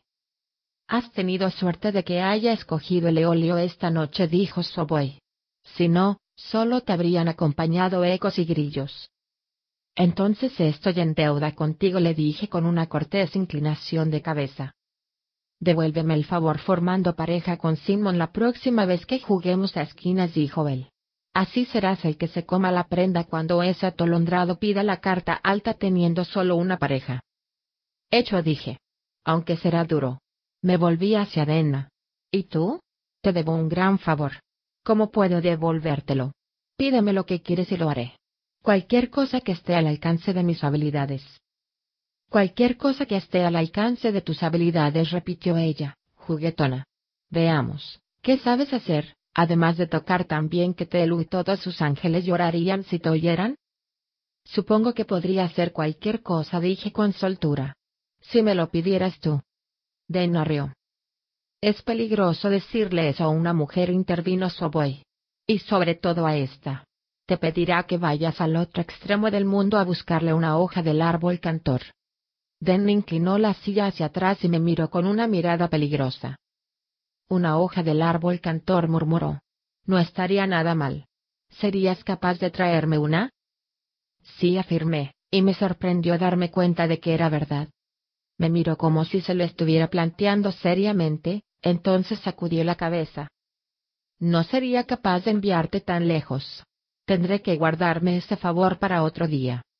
Suspiré. Así que queda en deuda contigo, oh, no. exclamó Dena. Otra carga para el corazón de mi Sabien. La carga más pesada que soporta mi corazón es que temo que nunca sabré tu nombre. Podría seguir pensando en ti como Felurian dije. Pero eso daría pie a desafortunadas confusiones. Dena me miró como evaluándome. Felurian. Podría gustarme eso si no pensara que eres un mentiroso. ¿Mentiroso? Protesté, indignado. Lo primero que he pensado al verte ha sido, Felurian. ¿Qué he hecho? La adulación de mis pares ha sido una pérdida de tiempo. Si pudiera recordar los momentos que he desperdiciado, solo podría esperar pasarlos de una manera más sabia, y calentarme con una luz que rivaliza con la luz del día. Dena sonrió. Un mentiroso y un ladrón. Eso lo has robado del tercer acto de Dionica. Pero ¿cómo? ¿También conocía a Deónica? Me confieso culpable, concedí. Pero eso no significa que no sea verdad. Sonrió a Soboy y luego me miró. Los halagos están muy bien, pero con ellos no conseguirás que te revele mi nombre. Soboy me ha comentado que estudiáis juntos en la universidad. Eso significa que tonteas con fuerzas oscuras que es mejor dejar en paz. Si te digo mi nombre, tendrás un poder terrible sobre mí. Sus labios estaban serios, pero su sonrisa se insinuaba alrededor de las comisuras de sus ojos y en la forma de ladear la cabeza. Eso es cierto, dije también con seriedad. Pero te voy a proponer un trato. Te diré mi nombre a cambio del tuyo. Así, tú también tendrás poder sobre mí. ¿Serías capaz de venderme mi propia camisa? repuso Denna. Soboy sabe cómo te llamas. Suponiendo que no me lo haya dicho ya, podría sonsacárselo sin ninguna dificultad. Cierto confirmó Soboy, que parecía aliviado de que nos hubiéramos acordado de que estaba allí. Le cogió una mano a Den y se la besó. Soboy puede decirte mi nombre, dije con desdén, pero no puede dártelo. Eso solo puedo hacerlo yo. Puse una mano, plana, encima de la mesa. Mi oferta sigue en pie, mi nombre a cambio del tuyo. ¿Aceptas? ¿O me veré obligado a pensar siempre en ti como una loine, y nunca como en ti misma? Dena desvió la mirada hacia uno y otro lado. Está bien, dijo. Pero primero tendrás que darme tú el tuyo. Me incliné hacia adelante y le hice señas para que me imitara. Dena le soltó la mano a Sobo y acercó una oreja. Con la debida solemnidad, susurré a mi nombre en su oído, Quote. Den olía débilmente a flores, supongo que era perfume, pero debajo de ese olor estaba su propio olor, a hierba verde, como el camino tras una fina lluvia primaveral. Dena se recostó de nuevo en la silla y se quedó pensativa. Quote dijo al final. Te pega. Quote. Sus ojos chispearon, como si ocultara un secreto. Lo dijo despacio, como saboreándolo, y luego asintió. ¿Qué significa? Significa muchas cosas, contesté con mi mejor voz de Taborlin el Grande. Pero no lograrás distraerme tan fácilmente. He pagado, y ahora estoy en tus manos. ¿Vas a darme tu nombre, para que pueda llamarte por él? Dena sonrió y volvió a inclinarse hacia adelante. Yo me incliné también. Ladré la cabeza y noté la caricia de un mechón de su cabello. Diane dijo, y su cálido aliento fue como una pluma rozándome la oreja. Diane. Nos recostamos ambos en nuestros respectivos respaldos. Me quedé callado, y Dena dijo. ¿Y bien? Ya lo tengo, dije. Puedes estar segura. Entonces dilo. Me lo reservo, la tranquilicé, sonriendo. Estos regalos no se deben derrochar. Me miró y cedí. Diane dije. Diane. También te pega. Nos miramos largo rato, y entonces reparé en que Soboy me miraba de hito en hito. Tengo que bajar, dije levantándome apresuradamente de la silla. He quedado con unas personas importantes.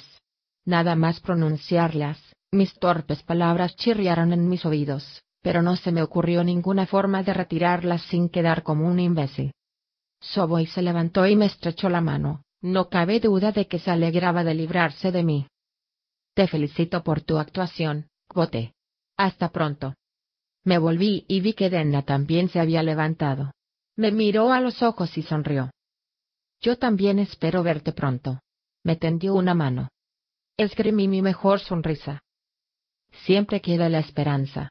Pretendía ser una frase ocurrente, pero se volvió casi grosera en cuanto salió de mis labios. Tenía que marcharme antes de que me pusiera aún más en ridículo. Le estreché rápidamente la mano a Denin y la noté un poco fría. Suave, delicada y fuerte. No se la besé, porque Soboy era amigo mío, y no está bien hacerle eso a un amigo. 59. Lo que se sabe. Con el tiempo, y con considerable ayuda de Deochi y de Willem, me emborraché.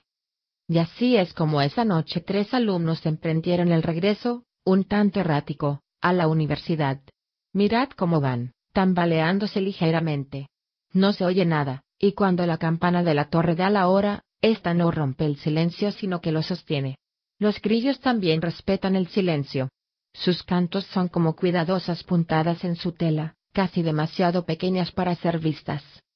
La noche los envuelve como cálido terciopelo. Las estrellas, luminosos diamantes en el cielo sin nubes, tiñen el camino por el que andan de un gris plateado. La Universidad de Ino son el centro del conocimiento y el arte, el más fuerte de los cuatro rincones de la civilización. Aquí, en el camino que las une, solo hay árboles centenarios y larga hierba mecida por el viento. Es una noche perfecta, un tanto salvaje, casi aterradoramente hermosa.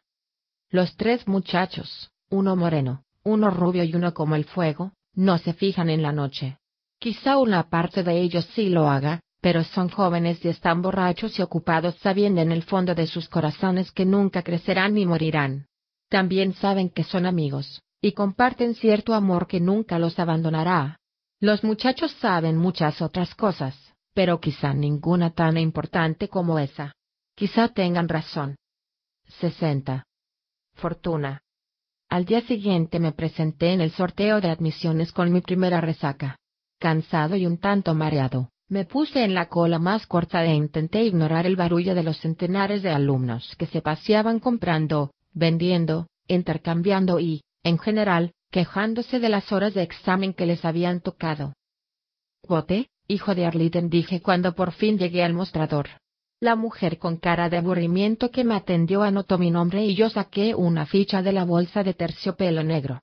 Epton, mediodía, rezaba. Tenía cinco días para prepararme. Pero cuando me dirigí hacia las dependencias, se me ocurrió una cosa. En realidad, ¿cuánto tiempo necesitaba para prepararme? Y lo más importante, ¿hasta dónde podía llegar sin tener acceso al archivo? Tras esa reflexión, levanté una mano con los dedos corazón y pulgar extendidos, indicando que tenía plaza dentro de cinco días y que quería venderla. Al poco rato se me acercó una alumna a la que no conocía. Cuarto día dijo mostrándome su ficha. Te cambio la plaza por una iota. Negué con la cabeza, ella se encogió de hombros y se marchó. Entonces se me acercó Galven, un relar de la clínica. Llevaba levantado el dedo índice, indicando que tenía una plaza para última hora de esa misma tarde. A juzgar por sus ojeras y por su atribulada expresión, me pareció que no estaba muy entusiasmado con la idea de examinarse tan pronto. ¿Me la cambias por cinco yotas? Pensaba pedir un talento. Galvin asintió, dándole vueltas a su ficha entre los dedos. Era un precio justo. Nadie quería pasar por admisiones el primer día. Quizá más tarde. Primero voy a dar una vuelta. Lo vi marchar y me admiré de cómo podían cambiar las cosas de un día a otro. El día anterior, cinco yotas me habrían parecido una fortuna, pero ese día tenía la bolsa llena. Estaba calculando mentalmente cuánto dinero había ganado la noche anterior cuando vi acercarse a Willem y a Simon. Will parecía un poco pálido pese a su oscuro cutis seáldico. Deduje que él también debía de estar sufriendo las consecuencias de la juerga de la noche pasada. En cambio, Sim estaba más alegre que nunca. ¿A que no adivinas a quién le ha tocado una plaza para esta tarde? Señaló con la cabeza más allá de mi hombro. A Ambrose y a varios de sus amigos. Estoy empezando a pensar que hay justicia en el universo. Me volví para mirar entre la multitud, oí la voz de Ambrose antes de verlo. Guión. De la misma bolsa. Eso significa que han mezclado fatal. Deberían volver a empezar esta caótica farsa y... Ambrose iba con varios amigos suyos, todos muy bien vestidos, escrutando la multitud en busca de manos levantadas.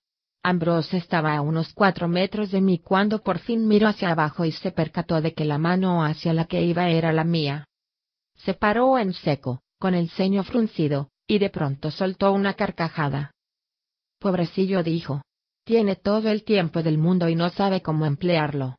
¿Loren todavía no te deja entrar? Cuerno y martillo maldijo Will cansinamente detrás de mí. Ambrose me sonrió. Mira, te doy medio penique y una de mis camisas viejas por tu plaza. Así, tendrás algo que ponerte cuando laves esa que llevas en el río. Sus amigos rieron detrás de él, mirándome con desprecio. Mantuve una expresión desenfadada, porque no quería darle la más mínima satisfacción. La verdad es que era consciente del hecho de que solo tenía dos camisas, y de que tras usarlas durante dos bimestres estaban quedando muy gastadas. Más gastadas. Y era verdad que las lavaba en el río, porque nunca había tenido dinero para pagar la lavandería. Paso dije con indiferencia. Los faldones de tu camisa están demasiado teñidos para mi gusto. Tiré de los faldones de mi camisa para aclarar mis intenciones. Unos cuantos alumnos que estaban cerca rieron. No lo capto y que le decía Sima Will en voz baja. Está insinuando que Ambrose tiene el. Will hizo una pausa. El edanetetas, una enfermedad que te contagia a las prostitutas. Produce una secreción. Vale, vale, lo cortó Sim. Ya lo pillo. Y Ambrose va vestido de verde. Entretanto, Ambrose se obligó a reír de mi chiste como los demás. Supongo que me lo merezco, dijo. Muy bien, Vamos a repartir limosna a los pobres. Sacó su bolsa y la agitó. ¿Cuánto quieres? Cinco talentos respondí. Me miró fijamente y se quedó con la bolsa a medio abrir. Era un precio desorbitado. Unos cuantos espectadores se dieron codazos. Estaban deseando que lograra estafar a Ambrose y le hiciera pagar un precio mucho más alto por mi plaza. Perdona, dije. ¿Quieres que te lo convierta? Era bien sabido que el bimestre anterior Ambrose había suspendido el apartado de aritmética de su examen de admisiones. Cinco es una exageración, dijo. Con mucha suerte conseguirás uno. Ya es muy tarde. Me encogí de hombros con indiferencia. Me contentaría con cuatro. Te contentarías con uno, insistió Ambrose. No soy imbécil. Respiré hondo y solté el aire lentamente, resignado. Supongo que no conseguiré hacerte subir hasta uno con cuatro, propuse, asqueado por el tono quejumbroso de mi voz. Ambrose sonrió como un tiburón. Ya sé qué podemos hacer, dijo con magnanimidad. Te daré uno con tres. No me importa hacer un poco de caridad de vez en cuando. Gracias, señor, dije mansamente. Se lo agradezco mucho. Percibí la decepción del público al ver que me ponía patas arriba, como un perro, por el dinero de Ambrose. No tienes que agradecérmelo, dijo Ambrose con petulancia. Siempre es un placer ayudar a los necesitados. En moneda víntica, esos son dos reales de oro, seis sueldos, dos peniques y cuatro ardites. Ya sé hacer la conversión, me espetó. He viajado mucho por el mundo con el séquito de mi padre desde que era pequeño. Sé cambiar moneda. Claro que sí. Agaché la cabeza. Qué tonto soy. Levanté la cabeza y, con curiosidad, pregunté, entonces, ¿has estado en Modeg? Por supuesto, contestó Ambrose, distraído, mientras metía una mano en su bolsa y sacaba una serie de monedas. He estado dos veces en la corte de Sersaen. ¿Es verdad que los nobles modeganos consideran que el regateo es una actividad despreciable para la gente de alta alcurnia? Pregunté fingiendo inocencia. He oído decir que lo consideran una señal infalible de que la persona o bien tiene sangre plebeya o pasa graves apuros. Ambrose me miró y dejó de buscar monedas en su bolsa. Entrecerró los ojos. Porque si es verdad, has sido muy amable rebajándote a mi nivel solo por el placer de regatear un poco. Le sonreí. A nosotros, los Ru, nos encanta regatear. Hubo un murmullo de risas de los estudiantes que nos rodeaban, que ya eran varias docenas. No lo hacía por eso, dijo Ambrose. Puse cara de preocupación. Oh, lo siento, señor. No sabía que pasara por una situación difícil. Di unos pasos hacia él extendiéndole mi ficha de admisiones. Toma, puedes quedártela por medio penique. A mí tampoco me importa hacer un poco de caridad de vez en cuando. Me planté delante de él con la ficha en la mano. Por favor. Insisto. Siempre es un placer ayudar a los necesitados. Ambrose me fulminó con la mirada. Ojalá te atragantes con ella, me susurró con odio. Y recuerda este cuando estés comiendo judías y lavándote la ropa en el río. Yo todavía estaré aquí el día que tú te marches con lo puesto. Se dio la vuelta y se fue, muy indignado. Mis compañeros me aplaudieron. Saludé con la cabeza a diestro y siniestro. ¿Cómo puntuarías eso? Le preguntó Sim. Dos para Ambrose. Tres para Kvote. Sim me miró.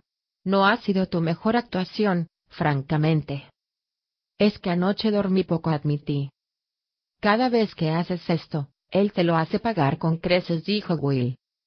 No podemos hacer más que fastidiarnos el uno al otro, dije. Los maestros se han asegurado de que sea así. Si nos pasáramos, nos expulsarían por conducta impropia de un miembro del arcano. ¿Por qué crees que no he hecho de su vida un infierno? Por pereza signo de interrogación sugirió Will. La pereza es una de mis principales virtudes, dije con desenvoltura. Si no fuera perezoso, podría tomarme la molestia de traducir a y ofenderme muchísimo al descubrir qué significa el goteo de los Edena. Volví a levantar una mano con los dedos corazón y pulgar extendidos pero como lo soy, supondré que se traduce directamente por el nombre de la enfermedad, Nemsrea, evitando así cualquier innecesaria tensión en nuestra amistad. Al final le vendí mi plaza a un desesperado relar de la factoría llamado Haxim. El regateo fue duro, y al final le vendí mi plaza por seis yotas y un favor a concretar.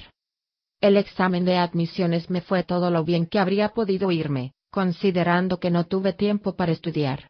M todavía me guardaba rencor. Loren mostró una actitud muy fría. El Lodin tenía la cabeza apoyada en la mesa, como si durmiera. Los maestros estipularon una matrícula de seis talentos, lo cual me puso en una situación interesante. El largo camino de Ir estaba casi desierto. El sol atravesaba las copas de los árboles y en el viento apenas se intuía el frío que pronto nos traería el otoño. Primero fui a Leolio a recuperar mi laúd. Stanchion se había empeñado en que lo dejara allí la noche anterior, para que no lo rompiera en mi largo y embriagado camino de regreso.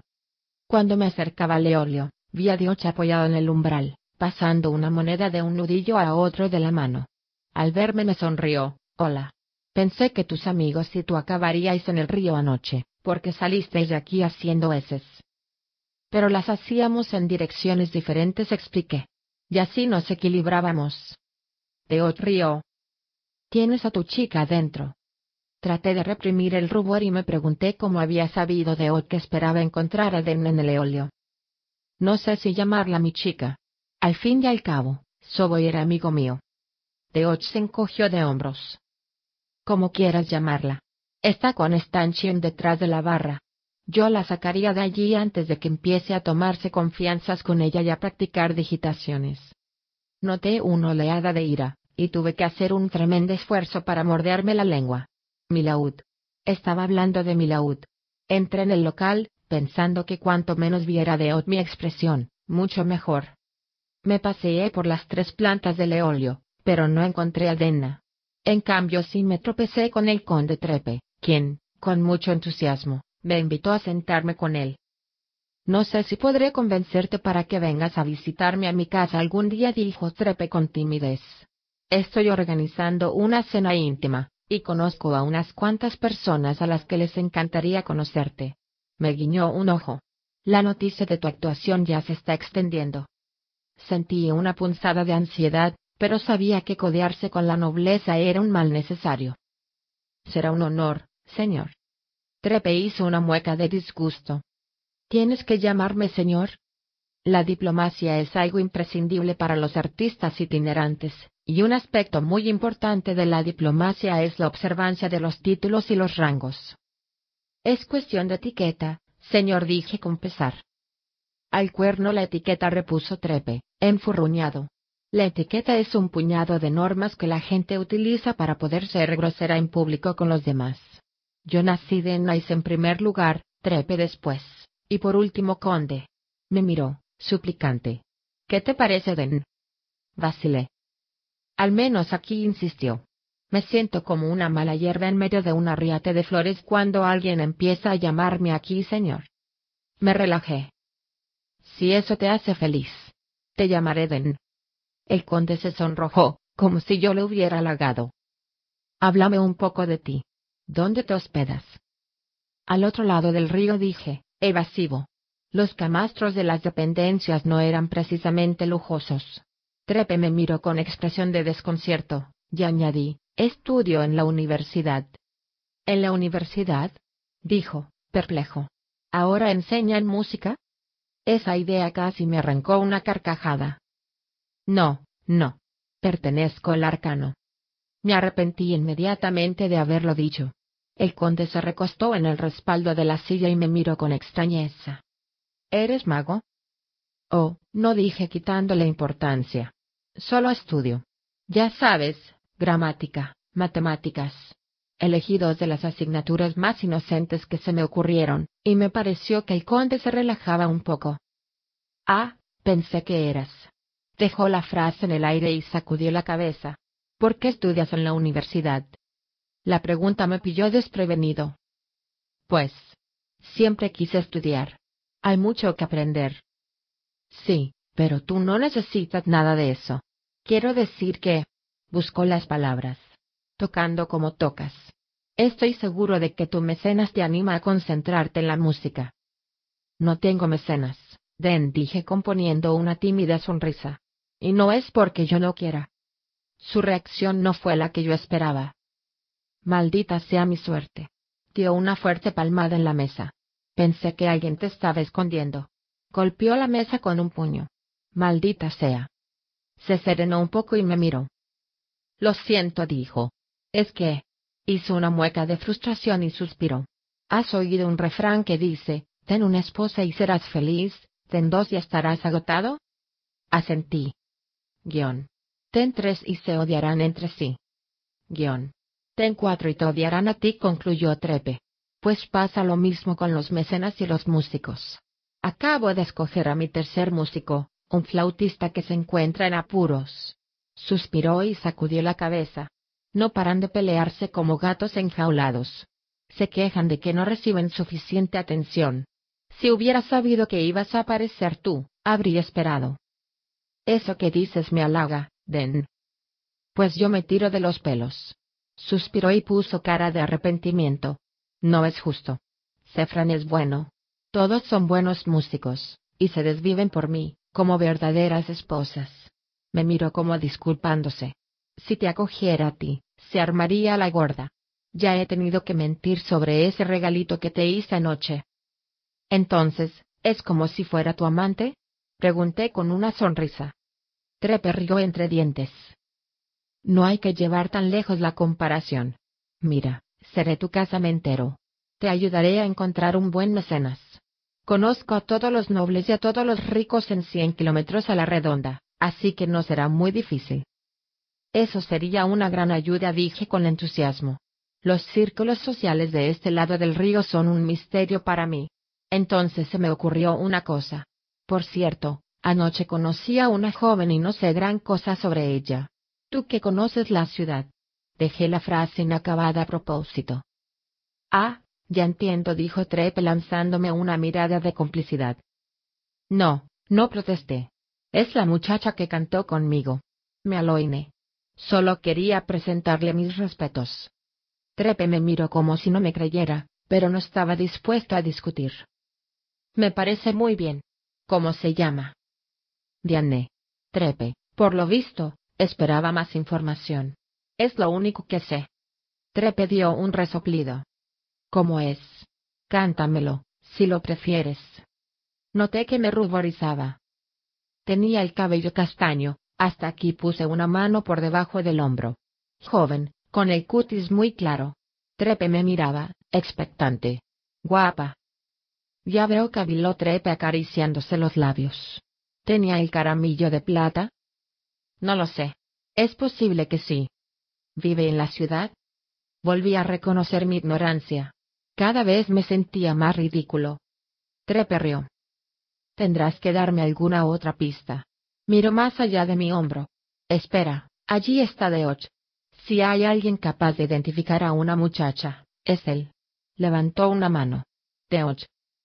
En realidad no es tan importante, me apresuré a decir. Trepe me ignoró y le hizo señas al corpulento portero para que se acercara a nuestra mesa. Deoch se acercó y se apoyó en una mesa. ¿Qué puedo hacer por ti? Nuestro joven cantante necesita información sobre una joven a la que conoció anoche. No me sorprende. Anoche había un buen plantel de chicas hermosas. Y un par de ellas me preguntaron por ti. Me guiñó un ojo. ¿Cuál es la que te interesa? No se trata de eso, protesté. Es la chica que cantó la segunda voz de mi canción. Tenía una voz maravillosa, y me gustaría proponerle que cantáramos juntos algún otro día. Me parece que ya sé de qué va la canción de que hablas. Me miró con una amplia sonrisa de complicidad en los labios. Me sonrojé intensamente y seguí protestando. No te preocupes, te prometo que no diré nada.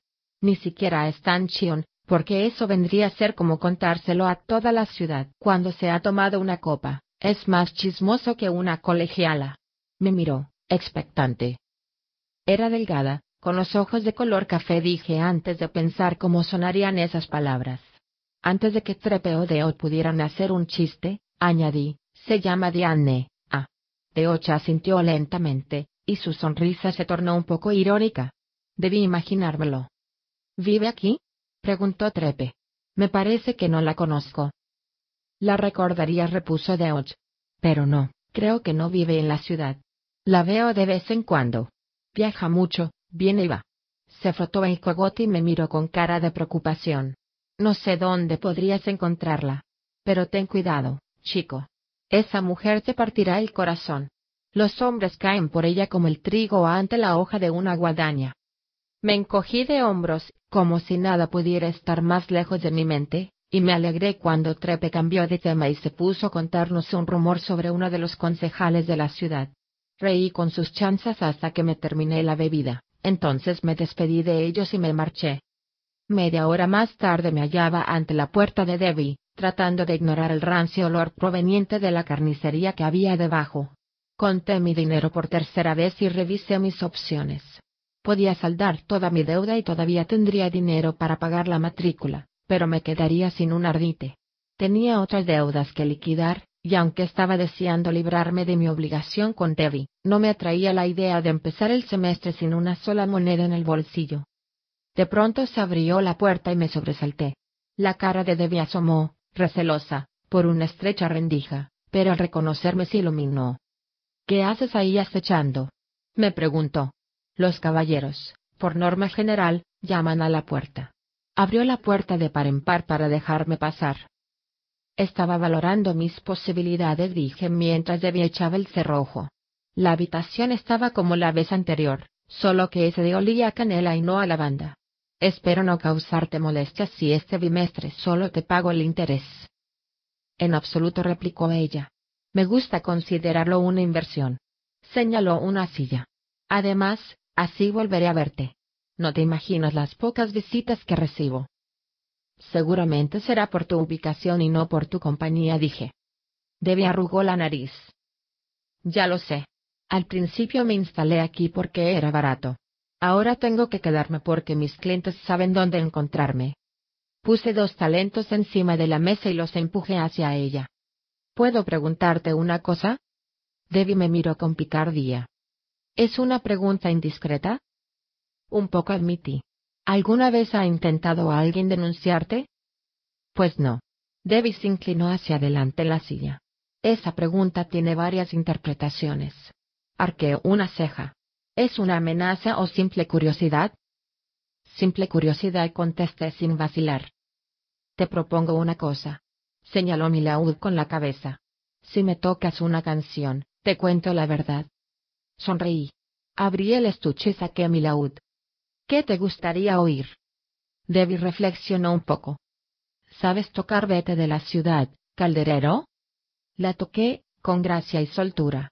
Debbie cantó conmigo el estribillo, con mucho entusiasmo, y al final sonrió y me aplaudió como una niña pequeña. Supongo que, en realidad, eso es lo que era. Entonces yo la veía como una mujer mayor, con experiencia y segura de sí misma. Yo, por otra parte, Todavía no había cumplido 16 años. Una vez dijo Debbie mientras yo guardaba el laúd, hace dos años, un joven Elir decidió que sería mejor informar al alguacil que saldar su deuda. La miré. ¿Y? Y nada. Se encogió de hombros. Vinieron, me interrogaron y registraron mi casa. No encontraron nada comprometedor, por supuesto. Por supuesto. Al día siguiente, el joven caballero confesó ante el alguacil. Se había inventado toda la historia porque yo había rechazado sus insinuaciones. Sonrió. Al alguacil no le hizo gracia, y multaron al caballero por conducta difamatoria contra una dama de la ciudad. No pude evitar sonreír. Le estaba bien. Me interrumpí, porque acababa de fijarme en una cosa. Señalé la estantería. ¿No es eso la base de toda materia, de Malcaf. Ah, sí, contestó Debbie con orgullo. Es nuevo. Un pago fraccionado. Señaló la estantería. Puedes curiosear, si quieres. Me acerqué y cogí el libro. Si hubiera tenido este libro para estudiar, no habría fallado una de las preguntas del examen de hoy. Creía que teníais muchos libros en el archivo, dijo Debbie con un deje de envidia. Negué con la cabeza. Me han prohibido la entrada en el archivo, expliqué. En total, creo que he pasado dos horas en el archivo, y una de ellas estuve recibiendo una bronca. Debbie asintió lentamente. Algo había oído, pero nunca sabes si los rumores son ciertos. Entonces estamos los dos en el mismo barco. Yo diría que tú estás un poco mejor que yo, repliqué contemplando la estantería. Tienes a Tecam, y la aeroborica. Paseé la mirada por los títulos, buscando algo que pudiera contener información sobre los Amir o sobre los Chandrian, pero no encontré nada que pareciera especialmente prometedor. Y también los ritos nupciales del Dracus común. Había empezado a leerlo cuando me echaron. Esta es la última edición, dijo Debbie con orgullo. Contiene grabados nuevos y un capítulo sobre los Faimoide. Pasé los dedos por el lomo del libro, y luego me aparté de la estantería. Tienes una buena biblioteca. Mira, dijo ella con sorna, si prometes lavarte bien las manos, puedes venir aquí a leer de vez en cuando. Si traes tu laúd y tocas para mí, hasta es posible que te preste algún libro, siempre que me lo devuelvas dentro de un plazo de tiempo razonable. Me miró con una sonrisa coqueta. Los exiliados deberíamos mantenernos unidos. Durante el largo camino de vuelta a la universidad, me pregunté si Debbie quería ligar conmigo o si solo quería estar simpática. Cuando hube recorrido los cinco kilómetros, todavía no había llegado a nada parecido a una conclusión. Lo comento para dejar una cosa clara, yo era un chico muy listo, un héroe en ciernes con un alar como una barra de acero de Ramston. Pero, ante todo, era un muchacho de quince años. En lo relativo a las mujeres, estaba más perdido que un cordero en el bosque. Encontré a Kilvin en su despacho, grabando runas en una semiesfera de cristal para otra lámpara colgante. Llamé a la puerta. Kilvin levantó la cabeza. El Bote. Tienes mejor aspecto. Tardé un momento en comprender que se refería a tres ciclos atrás, cuando me había expulsado de la factoría por culpa de la intromisión de Willem. Gracias, señor. Me encuentro mejor. Kilvin ladeó mínimamente la cabeza. Me llevé la mano a la bolsa. Me gustaría saldar mi deuda con usted. Kilvin dio un gruñido. No me debes nada. Volvió a mirar hacia la mesa y el proyecto que tenía en las manos. Entonces, mi deuda con el taller insistí. Hace tiempo que me aprovecho de su generosidad. ¿Cuánto le debo por los materiales que he utilizado para estudiar con Manet? Kilvin siguió trabajando. Un talento y siete yotes con tres. La exactitud de la cifra me sorprendió, porque Kilvin no había consultado el libro de contabilidad que tenía en el almacén. Me quedé atónito de pensar en la cantidad de cosas que aquel hombre con aspecto de oso llevaba en la cabeza. Abrí mi bolsa, conté el dinero y lo puse en un rincón de la mesa que no estaba completamente cubierto de cachivaches. Kilvin miró las monedas. El Lirbote, espero que hayas conseguido este dinero de forma honrada. Lo dijo con tanta seriedad que tuve que sonreír. Lo gané anoche tocando en Ire. ¿Tanto dinero da la música al otro lado del río? Mantuve la sonrisa y me encogí de hombros. No sé si mira tan bien todas las noches. Al fin y al cabo, era la primera vez que actuaba. Kilvin hizo un ruidito entre un bufido y un gruñido, y siguió con lo que estaba haciendo. Se te está pegando la arrogancia de Exadal. Trazó una fina línea en el cristal. ¿Significa esto que no seguirás trabajando para mí por las noches? Me quedé muy azorado. Yo. Yo no. He venido para hablar con usted de, de la posibilidad de volver a trabajar en el taller. La idea de no trabajar para Kilvin ni siquiera había pasado por mi cabeza. Por lo visto, la música te resulta más provechosa que trabajar aquí. Kilvin miró las monedas que yo había dejado en la mesa de manera elocuente, es que yo quiero trabajar aquí. Dije desconsoladamente. Kilvin esbozó una blanca y enorme sonrisa. Estupendo. No me habría gustado perderte por pasarte a la otra orilla del río. La música está muy bien, pero el metal es duradero. Golpeó la mesa con dos dedos inmensos para enfatizar sus palabras. Entonces hizo un movimiento con la mano con que sujetaba su lámpara inacabada. Vete. No llegues tarde al trabajo o te tendré todo un bimestre limpiando botellas y moliendo minerales. Cuando me marché, pensé en lo que había dicho Kilvin. Era lo primero que me decía con lo que yo no estaba completamente de acuerdo. El metal se oxida, pensé, la música dura eternamente. El tiempo nos dará la razón a uno o a otro. Salí de la factoría y me fui derecho a la caleza, posiblemente la mejor posada de ese lado del río. El posadero era un tipo calvo y corpulento llamado Caverin. Le enseñé mi caramillo de plata y me di el gusto de regatear durante un cuarto de hora. El resultado final de la negociación fue que, a cambio de tocar tres noches todos los ciclos, tenía derecho a comida y habitación gratis. La cocina de la calesa era excelente, y mi habitación era, en realidad, una pequeña suite con dormitorio, vestidor y salita. Un gran avance en comparación con mi estrecho camastro en las dependencias. Pero lo mejor de todo era que ganaría dos talentos de plata al mes. Una cantidad de dinero casi increíble para alguien que llevaba tanto tiempo viviendo en la pobreza. Y eso, además de las propinas o los regalos que pudieran darme los clientes adinerados. Tocando en la posada, trabajando en la factoría y con un buen mecenas en el horizonte, ya no tendría que vivir como un indigente. Podría comprarme cosas que necesitaba urgentemente, otra muda de ropa, plumas y papel, unos zapatos nuevos. Si nunca habéis sido pobres de verdad, dudo que entendáis el alivio que sentí. Llevaba meses temiendo que sucediera alguna otra desgracia, consciente de que cualquier pequeña catástrofe me destrozaría. Pero ya no tenía que vivir constantemente preocupado por la matrícula del siguiente bimestre ni por los intereses del préstamo de David. Había desaparecido el peligro de que tuviera que abandonar la universidad. Me sirvieron una cena estupenda, filete de venado, ensalada y un cuenco de sopa de tomate con especias. También había melocotones, ciruelas y pan blanco con mantequilla. Y, aunque yo no lo pedí, me sirvieron varias copas de un excelente tinto víntico. Después de cenar me retiré a mis habitaciones, donde dormí como un bendito, perdido en la inmensidad de mi nueva cama de plumas. 61. El asno erudito. Una vez pasado el examen de admisiones, no tenía ninguna otra responsabilidad hasta que empezara el bimestre de otoño. En el interín, me dediqué a recuperar horas de sueño, a trabajar en el taller de Kilvin y a disfrutar de mis nuevos y lujosos aposentos en la calesa. También pasé muchas horas en el camino de Inde, generalmente con la excusa de visitar a Trepe o de reunirme con otros músicos en el eolio. Pero la verdad es que iba con la esperanza de ver a Dena. Sin embargo, no conseguí nada con mi diligencia. Era como si Dena se hubiera esfumado de la ciudad. Pregunté por ella a varias personas en las que podía confiar, pero nadie sabía mucho más que de Och. Estuve tentado de preguntarle a Soboy, pero no me pareció buena idea. Después de mi sexto viaje infructuoso, decidí abandonar mi búsqueda. Después del noveno, me convencí de que era una pérdida de tiempo. Después del decimocuarto, llegué a la conclusión de que nunca la encontraría. Den había desaparecido. Otra vez.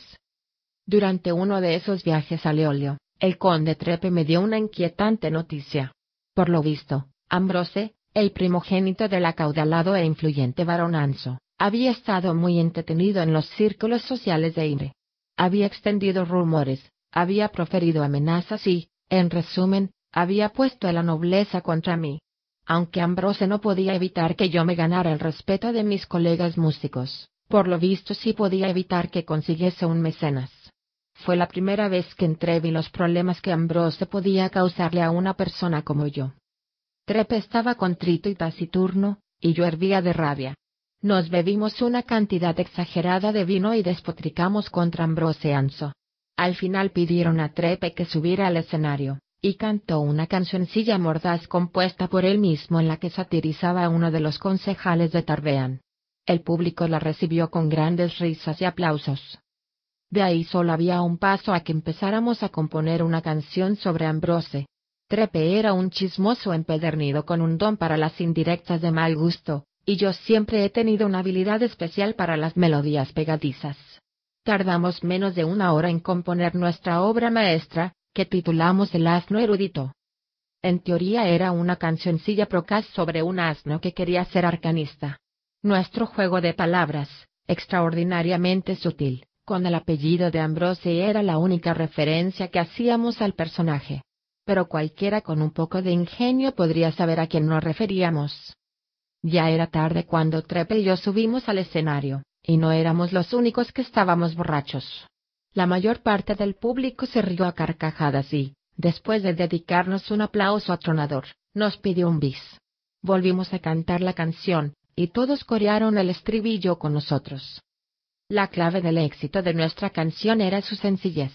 podía silbarla o tararearla. Cualquiera que tuviera tres dedos podía tocarla, y si tenías una oreja y un cubo podías seguir la melodía. Era pegadiza, y vulgar, y malvada. Se extendió por la universidad como el fuego por un campo reseco. Abrí la puerta exterior del archivo y entré en el vestíbulo. Mis ojos tardaron un poco en acostumbrarse al tono rojizo de la luz de las lámparas simpáticas. Había una atmósfera seca y fría, y olía a polvo, a cuero y a tinta vieja. Respiré hondo, como haría una persona hambrienta frente a la puerta de una panadería. Willem estaba encargado del mostrador. Yo ya sabía que ese día le tocaba trabajar ahí. Ambrose no estaba en el edificio. He venido a hablar con el maestro Loren, dije. Will se relajó. Ahora está con alguien. Quizá tarde un poco en. Un tipo alto y delgado, seáltico, abrió la puerta que había detrás del mostrador del vestíbulo. A diferencia de la mayoría de los seáldicos, no llevaba barba ni bigote, y tenía el cabello largo y recogido en una cola de caballo. Llevaba unos pantalones de cuero bien remendados, una gastada capa de viaje y botas altas, e iba cubierto de polvo de los caminos. Cuando cerró la puerta tras él, llevó inconscientemente una mano al puño de su espada para que no golpeara la pared ni el mostrador. Tetalia Tukiauredan hacia ti Juan y le dio una palmada en el hombro a Willem cuando éste salió de detrás del mostrador. Borel Antuatetat. Will sonrió y se encogió de hombros. Linsatra. Toakberein repuso. El hombre rió, y cuando bordeó el mostrador vi que llevaba un largo puñal además de la espada. Allí, en el archivo, aquel individuo desentonaba más que una oveja en la corte del rey. Pero su actitud era relajada, segura, como si se sintiera como en su casa. Al verme allí plantado, se detuvo. La dio un poco la cabeza y preguntó. ¿Yaetzien? No reconocí el idioma que hablaba. ¿Cómo dice? Ah, perdona, dijo él en una tour impecable. Me ha parecido que eras de él. Ese pelo rojo me ha engañado. Me miró con más detenimiento. Pero no lo eres, ¿verdad? Tú eras de los Ru. Dio un paso adelante y me tendió la mano. Una sola familia. Le estreché la mano sin pensar. Era una mano sólida como la roca, y su oscura piel seáldica estaba más bronceada de lo normal, haciendo destacar unas cuantas cicatrices pálidas que discurrían por sus nudillos y ascendían por sus brazos. Una sola familia repliqué, demasiado sorprendido para decir nada más. Aquí no abunda la gente de la familia, dijo él con desenvoltura. Pasó a mi lado y se dirigió hacia la puerta exterior. Me quedaría a charlar contigo, pero tengo que llegar a Evesdown antes del ocaso si no quiero perder mi barco. Abrió la puerta, y la luz del sol inundó el vestíbulo. Ya pasaré a verte cuando vuelva por aquí, añadió. Dijo adiós con la mano y se marchó. Me volví hacia Willem. ¿Quién era ese? Es uno de los guiles de Loren, contestó Will. Viari. ¿Es un secretario?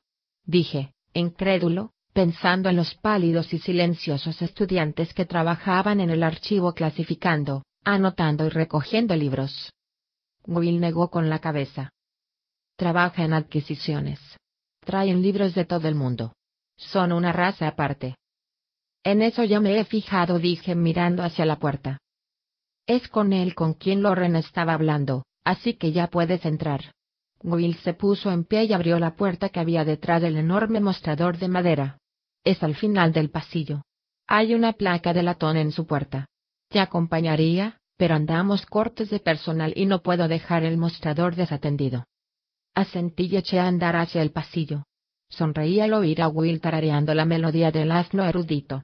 Entonces la puerta se cerró con un ruido sordo detrás de mí, y el pasillo quedó tan silencioso que solo se oía mi respiración. Cuando llegué a la puerta que buscaba, tenía las manos sudadas. Llamé con los nudillos. Adelante, dijo Loren desde dentro. Su voz era como una placa de pizarra, lisa y gris, sin el menor deje de inflexión ni de emoción. Abrí la puerta. Loren estaba sentado detrás de una enorme mesa semicircular. Los estantes de libros cubrían las paredes desde el suelo hasta el techo. La habitación estaba tan llena de libros que no había más que un palmo de pared visible en toda la habitación. Loren me miró con frialdad incluso estando sentado, era casi más alto que yo. Buenos días me saludó. Ya sé que tengo prohibido entrar en el archivo, maestro, me apresuré a decir. Espero no estar infringiendo mi castigo al venir a verlo. No si lo que te trae es un buen motivo. He ganado un poco de dinero, dije sacando mi bolsa. Y me gustaría recuperar mi ejemplar de retórica y lógica. Lorena sintió y se levantó. Alto, sin barba ni bigote y con su túnica negra de maestro, me recordó al enigmático personaje del doctor Silencio presente en muchas obras de teatro modeganas. Reprimí un estremecimiento y procuré no pensar en que la aparición del doctor siempre presagiaba una catástrofe en el siguiente acto. Loren se acercó a un estante y cogió un pequeño libro. Lo reconocí al instante, era el mío. Tenía una mancha oscura en la cubierta, de cuando se me había mojado durante una tormenta en Torbean. Intenté desabrochar los cordones de mi bolsa, y me sorprendió comprobar que me temblaban un poco las manos. Creo que eran dos peniques de plata, dije. Lorena sintió. ¿Puedo ofrecerle algo además de eso? Si usted no hubiera ido a comprármelo, lo habría perdido para siempre. Por no mencionar el hecho de que su ofrecimiento ayudó a que me admitieran en la universidad. Será suficiente con los dos peniques de plata. Puse las monedas encima de la mesa, tintinearon un poco cuando las solté, dando testimonio del temblor de mis manos. Loren me tendió el libro, y me sequé las manos sudorosas en la camisa antes de cogerlo. Lo abrí por la página con la inscripción de Ben y sonreí. Gracias por guardármelo, maestro Loren. Tiene un gran valor para mí. El cuidado de un libro más no supone ningún problema para mí, dijo Loren volviendo a su asiento. Esperé por si añadía algo, pero no lo hizo. Yo. La voz se me atascaba en la garganta. Tragué saliva. También quería decirle que lamento mucho. No me atrevía a mencionar el incidente de la vela, lo que pasó aquel día terminé sin convicción. Acepto tus disculpas, Quote. Loren agachó la cabeza y siguió leyendo el libro que tenía abierto encima de la mesa. Buenos días. Volví a tragar saliva, porque tenía la boca seca. También me gustaría saber cuándo volverán a admitirme en el archivo. Loren levantó la cabeza y me miró. Te encontraron con una vela encendida entre mis libros. Esa vez, la emoción rozó los bordes de su voz, como cuando el rojo del ocaso tiñe los contornos de las nubes grises. Toda mi maniobra de persuasión, cuidadosamente planeada, se descompuso de golpe. Maestro Loren supliqué, ese día me habían azotado, y no estaba muy lúcido. Ambrose. Loren levantó una mano de largos dedos, con la palma hacia afuera, hacia mí. Ese comedido ademán me hizo callar más deprisa que una bofetada. El rostro de Loren permanecía inexpresivo. ¿A quién tengo que creer? ¿A un relar de tres años, o a un elir de dos meses? ¿A un secretario que trabaja para mí, o a un alumno desconocido culpable de un imprudente de la simpatía? Conseguí serenarme un poco. Comprendo su decisión, maestro Loren. ¿Pero puedo hacer algo para que vuelvan a admitirme? Pregunté, incapaz de borrar por completo la desesperación de mi voz. Sinceramente, preferiría que volvieran a azotarme a pasar otro bimestre castigado. Le daría todo el dinero que llevo en el bolsillo, pero no es mucho. Estaría dispuesto a trabajar las horas que fuera necesario como secretario, sin remuneración alguna, solo por el privilegio de demostrarle mi valía. Me consta que durante los exámenes andan cortos de personal. Loren me miró, sus plácidos ojos casi denotaban curiosidad. No pude evitar pensar que mi súplica lo había afectado. ¿Todo eso harías? Todo eso confirmé. La esperanza se inflaba en mi pecho. Todo eso y cualquier otra sanción que usted tenga bien imponerme. Solo exijo una cosa para levantar mi castigo, dijo Loren. Me esforcé para no sonreír. Lo que usted quiera que demuestres tener la paciencia y la prudencia de que hasta ahora has crecido, dijo Loren sin inmutarse. Luego agachó la cabeza y reanudó la lectura. Buenos días. Al día siguiente, uno de los recaderos de Jamison me despertó de un profundo sueño en mi inmensa cama de la caleza. Me comunicó que debía presentarme ante las astas del toro un cuarto de hora antes de mediodía. Me habían acusado de conducta impropia de un miembro del arcano. Por fin Ambrose había oído mi canción. Pasé las horas siguientes con el estómago un poco revuelto. Eso era precisamente lo que yo esperaba poder evitar, una oportunidad para Ambrose y para M de ajustar cuentas conmigo. Peor aún, eso iba a empeorar todavía más la opinión que Loren tenía de mí, fuera cual fuese el resultado final. Llegué puntual a la sala de profesores y sentí alivio al ver que la atmósfera era mucho más relajada que la vez que me habían puesto ante las astas del toro por felonía contra M. Ariel y el Xadal me sonrieron. Kilvin me saludó con un gesto de la cabeza. Me alegraba de tener amigos entre los maestros para contrarrestar a los enemigos que me había ganado. Muy bien, dijo el rector con tono de eficiencia. Disponemos de diez minutos antes de que empiecen los exámenes de admisión. No quiero retrasarme, así que no me andaré por las ramas. Miró al resto de los maestros y únicamente vio asentimientos de aprobación. Relar Ambrose, presente su acusación. Solo tiene un minuto. Ya tiene una copia de la canción, dijo Ambrose acaloradamente. Es calumniosa. Pretende difamar mi buen nombre. Es una actitud vergonzosa por parte de un miembro del arcano. Tragó saliva y apretó la mandíbula. Nada más. El rector me miró a mí. ¿Tienes algo que alegar en tu defensa? Reconozco que es de mal gusto, señor rector, pero no esperaba que corriera por ahí. De hecho, solo la he cantado una vez. De acuerdo. El rector miró la hoja de papel que tenía delante. Carraspeó. Eres un asno, relar Ambrose. Ambrose se puso en tensión. No, señor respondió. Tienes. Carraspeó y leyó. Una chorra que silba cuando mea. Algunos maestros disimularon una sonrisa. El Lodin sonrió abiertamente. Ambrose se ruborizó. No, señor. Entonces me temo que no veo dónde está el problema, dijo el rector con aspereza dejando la hoja sobre la mesa.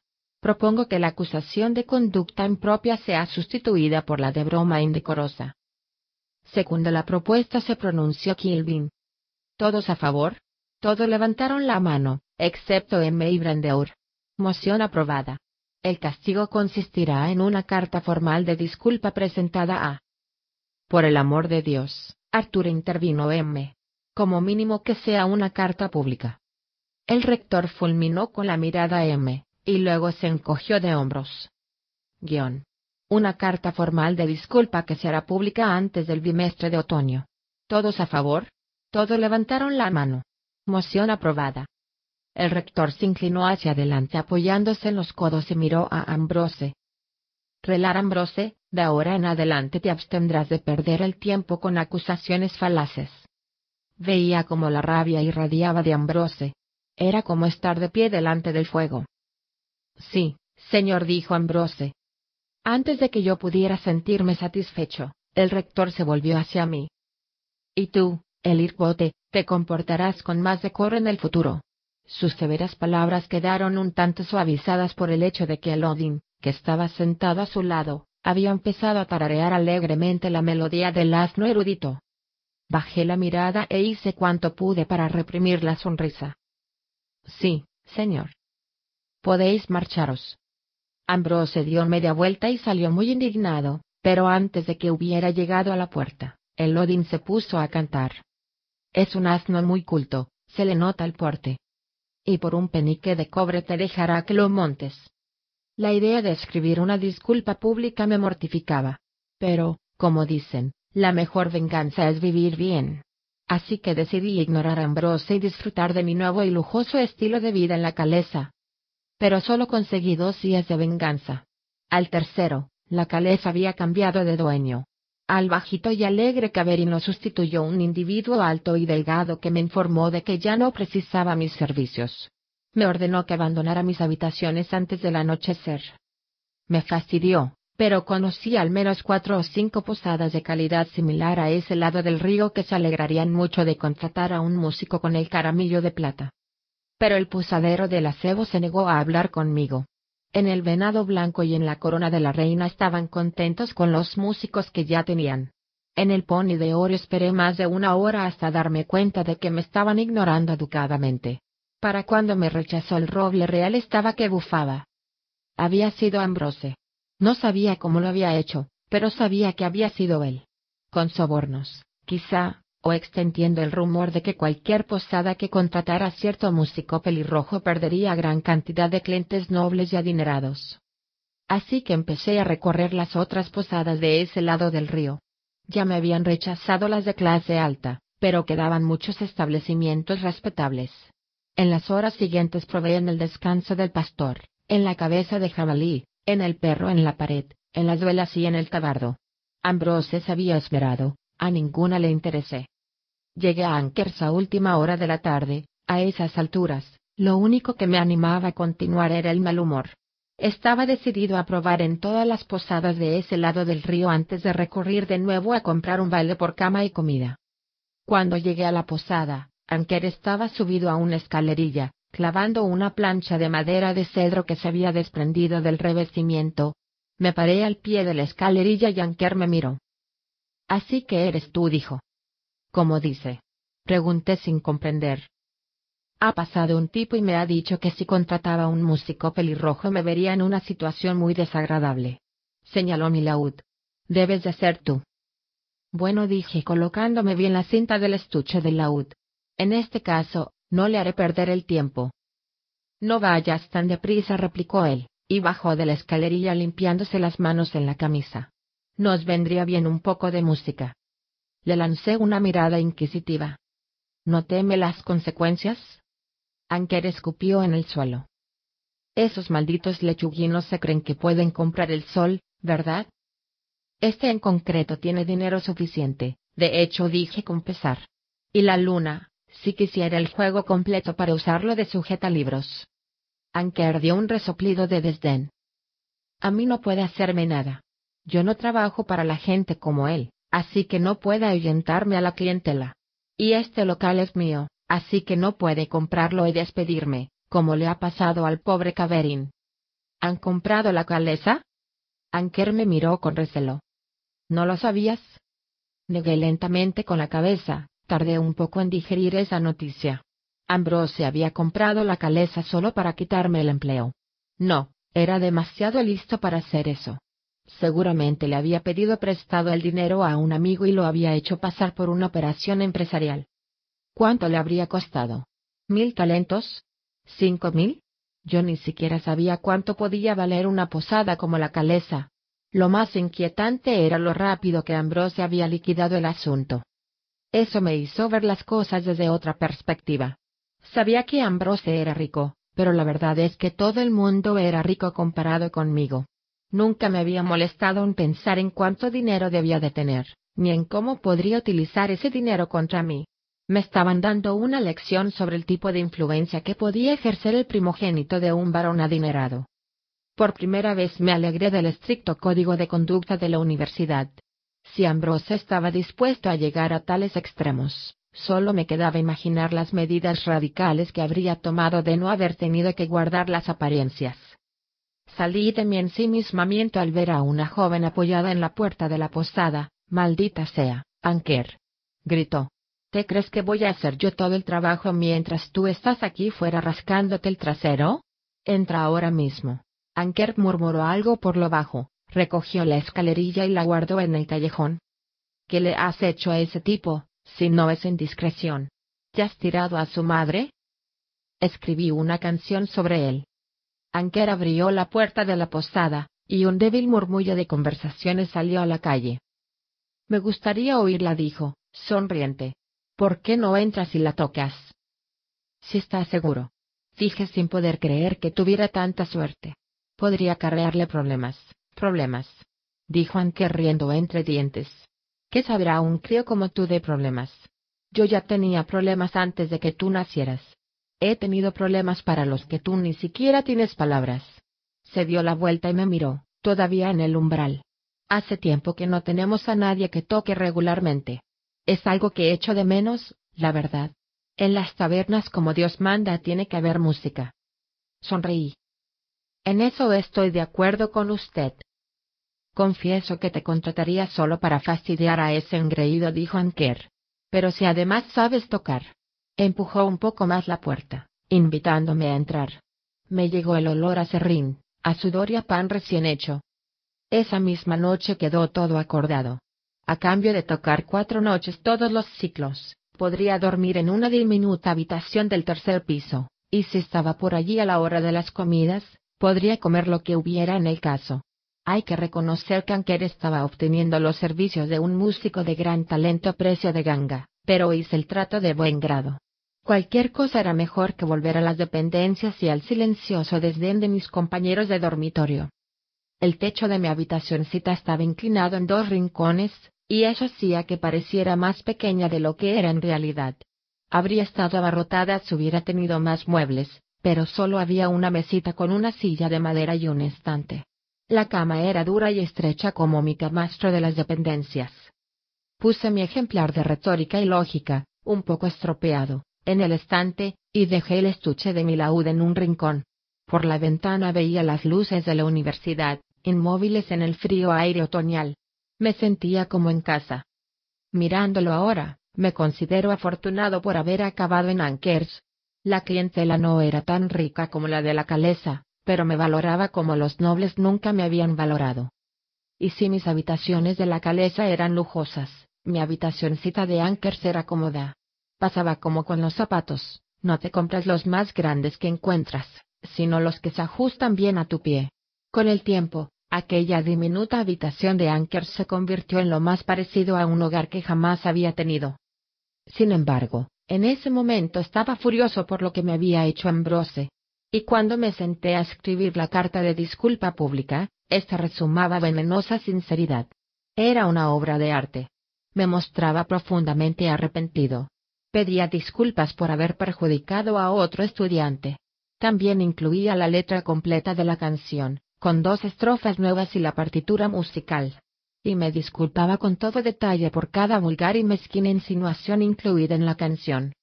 Entonces me gasté cuatro preciosas yotas de mi propio dinero en tinta y papel, y reclamé a Jacksim el favor que me debía por haberle cambiado mi plaza del examen de admisión. Jacksim tenía un amigo que trabajaba en una imprenta, y con su ayuda imprimimos más de un centenar de copias de la carta. La noche antes del inicio del bimestre de otoño, Will, Sim y yo pegamos las cartas en todas las superficies lisas que encontramos a ambos lados del río. Utilizamos un maravilloso adhesivo alquímico que Simon había preparado para la ocasión. El adhesivo se aplicaba como una pintura, y al secarse quedaba transparente como el cristal y duro como el acero. Si alguien quería retirar los letreros, iba a necesitar un martillo y un cincel. En retrospectiva, lo que hice fue tan absurdo como provocar a un toro enojado. Y yo diría que esa insolencia fue la causa principal de que, al final, Ambrose intentara matarme. 62. Hojas. Siguiendo las recomendaciones de diferentes fuentes, ese bimestre me limité al estudio de tres asignaturas.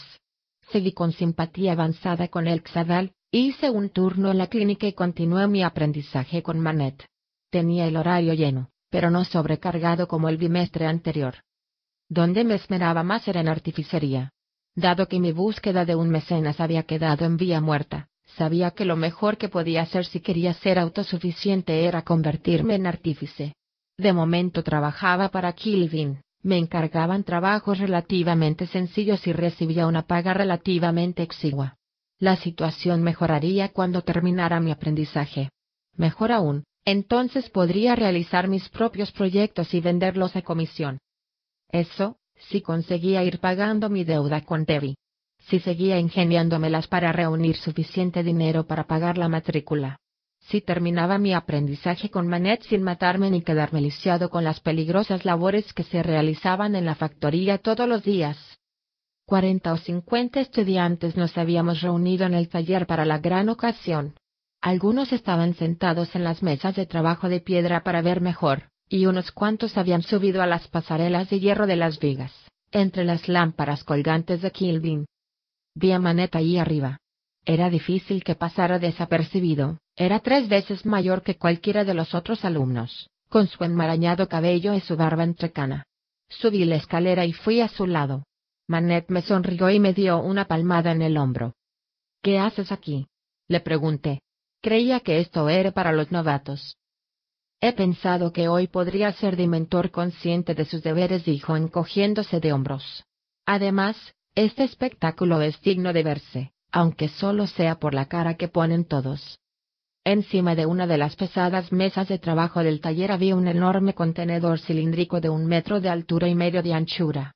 No se apreciaba ninguna soldadura, y el metal tenía un acabado pulimentado y mate que me hizo sospechar que era algo más que acero normal y corriente. Pasé la mirada por la estancia y me sorprendió ver a Fela de pie entre los alumnos, esperando que empezara la demostración. No sabía que Fela trabajara aquí, le comenté a Manet. Manet asintió. Ah, pues sí. Creo que ya lleva dos bimestres. Me sorprende que no me haya fijado, comenté mientras la veía hablar con otra alumna. A mí también dijo Manet riendo para sí. Pero no viene muy a menudo. Esculpe y trabaja con mosaico y vidrio. Viene aquí por el material, no por la cigaldría.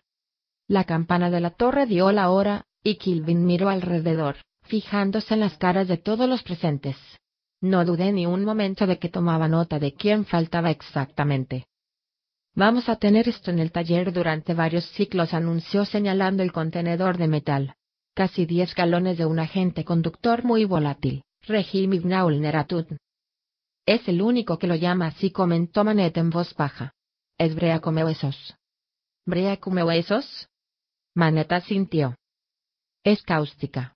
Si se te derrama sobre un brazo, se te come la carne hasta el hueso en diez segundos.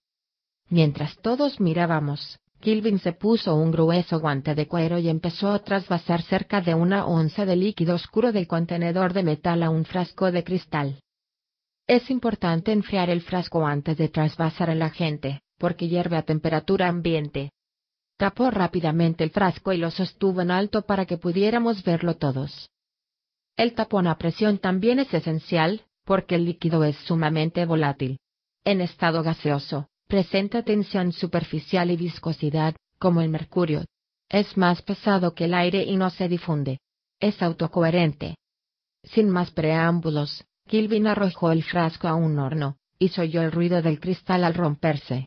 Desde la altura donde estaba, vi que debían de haber limpiado el horno para la ocasión, pues el hoyo de piedra, circular y poco profundo, estaba vacío. Es una lástima que no tenga más madera de actor, me dijo Manet en voz baja. El Xadal sabría hacerlo con un poco más de estilo. El oscuro líquido se calentó al entrar en contacto con la piedra del horno y empezó a hervir y la estancia se llenó de fuertes chisporroteos y silbidos. Desde mi ventajosa posición, vi el denso y oleoso humo que, poco a poco, iba llenando el fondo del horno.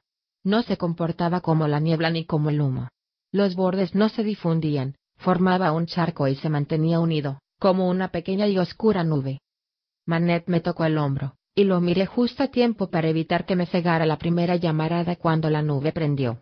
Se oyeron exclamaciones de consternación, y deduje que a los otros estudiantes los habían pillado desprevenidos. Manet me sonrió y me guiñó un ojo con complicidad. Gracias dije, y giré la cabeza para seguir mirando. Unas llamas irregulares de color rojo sólido danzaban sobre la superficie de la niebla. El calor adicional hacía que la niebla oscura hirviera más deprisa. Se hinchó hasta que las llamas alcanzaron la parte superior del horno, que llegaba a la altura de la cintura. Incluso desde donde estaba, en la pasarela, notaba un suave calor en la cara. ¿Cómo demonios se llama eso? Pregunté en voz baja. ¿Niebla de fuego? Podríamos llamarlo así, respondió Manet. Seguramente Kilvin lo llamaría acción incendiaria activada atmosféricamente.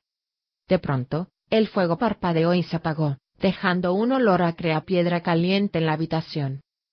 Además de ser altamente corrosivo, explicó Kilvin, en estado gaseoso su reactivo es inflamable. Una vez que se calienta lo suficiente, arde al contacto con el aire. El calor que eso produce puede provocar una reacción exotérmica en cascada. Un fuego del copón tradujo Manet. Eres mejor que un coro, dije en voz baja, conteniendo la risa. Kilvin prosiguió. Este contenedor está diseñado para mantener el agente frío y bajo presión. Tened cuidado mientras esté en el taller. Evitad exponerlo a fuentes de calor.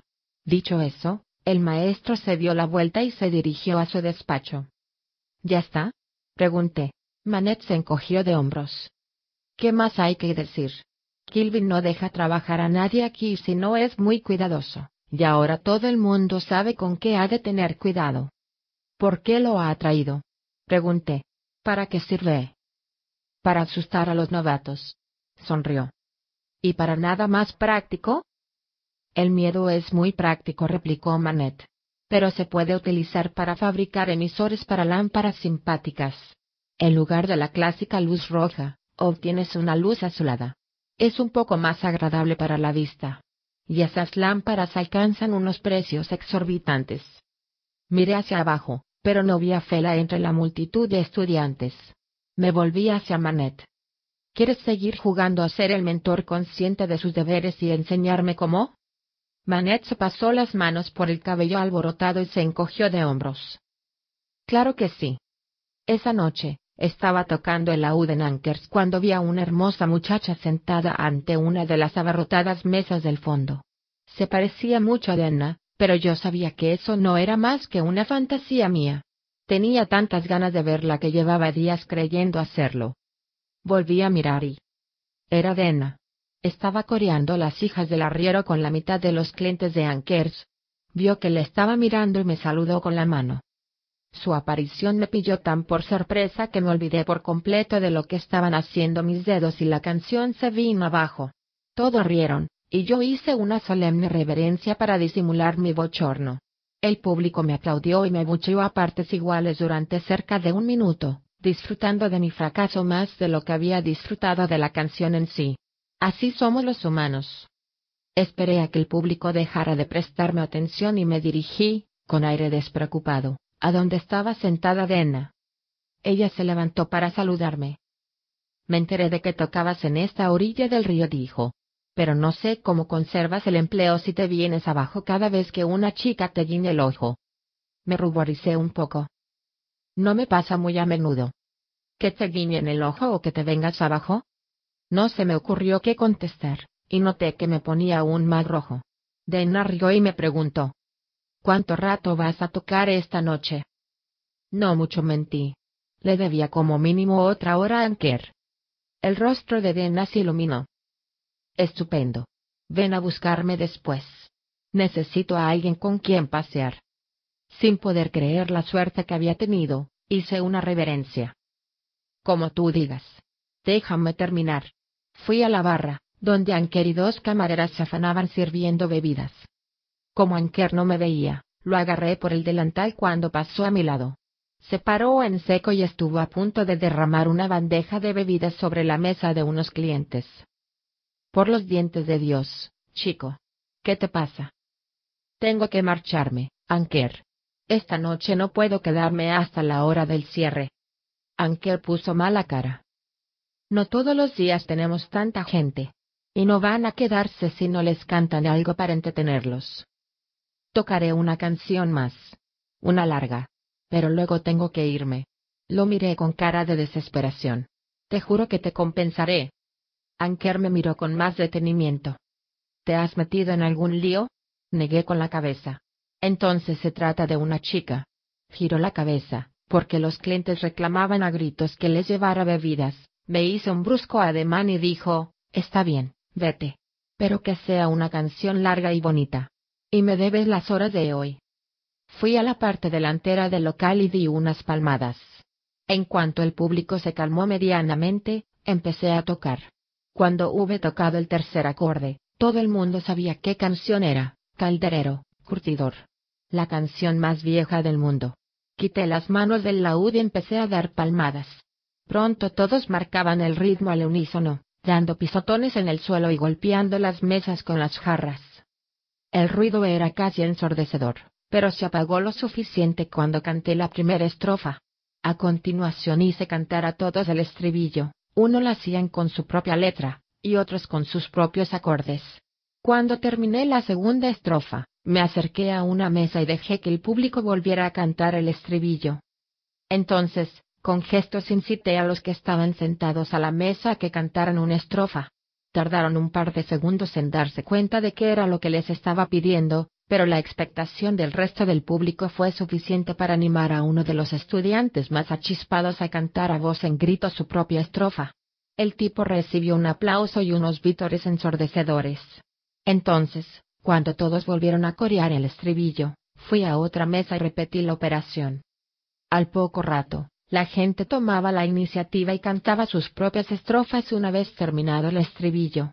Me dirigí hacia la puerta, donde me esperaba Denna, y juntos nos escabullimos. Has sido muy hábil, me dijo Denna cuando empezamos a alejarnos de la taberna. ¿Cuánto rato crees que seguirán cantando? Eso depende de la rapidez con que Anker les siga suministrando bebida. Me paré en la boca del callejón que había entre la parte trasera de Ankers y la panadería de al lado. Perdóname un momento. Tengo que guardar mi laúd. ¿En un callejón? En mi habitación. Moviéndome con agilidad, trepé por la pared de la taberna, pie derecho en el barril de agua de lluvia, pie izquierdo en el alféizar de la ventana, mano izquierda en el bajante de hierro. Y llegué al borde del tejado del primer piso. Salté al otro lado del callejón, hasta el tejado de la panadería, y sonreí cuando Dena dio un grito ahogado. Di unos pasos y volví a saltar el callejón hasta el tejado del segundo piso de Ankers. Hice saltar el cierre de mi ventana, entré por ella y dejé el laúd encima de la cama, luego volví sobre mis pasos. ¿Te cobran que un penique cada vez que subes por la escalera? Me preguntó Dena cuando ya me acercaba al suelo. Salté del barril de agua y me limpié las manos en los pantalones. Entro y salgo a horas intempestivas, expliqué con naturalidad cuando llegué a su lado. Bueno, a ver si lo he entendido bien.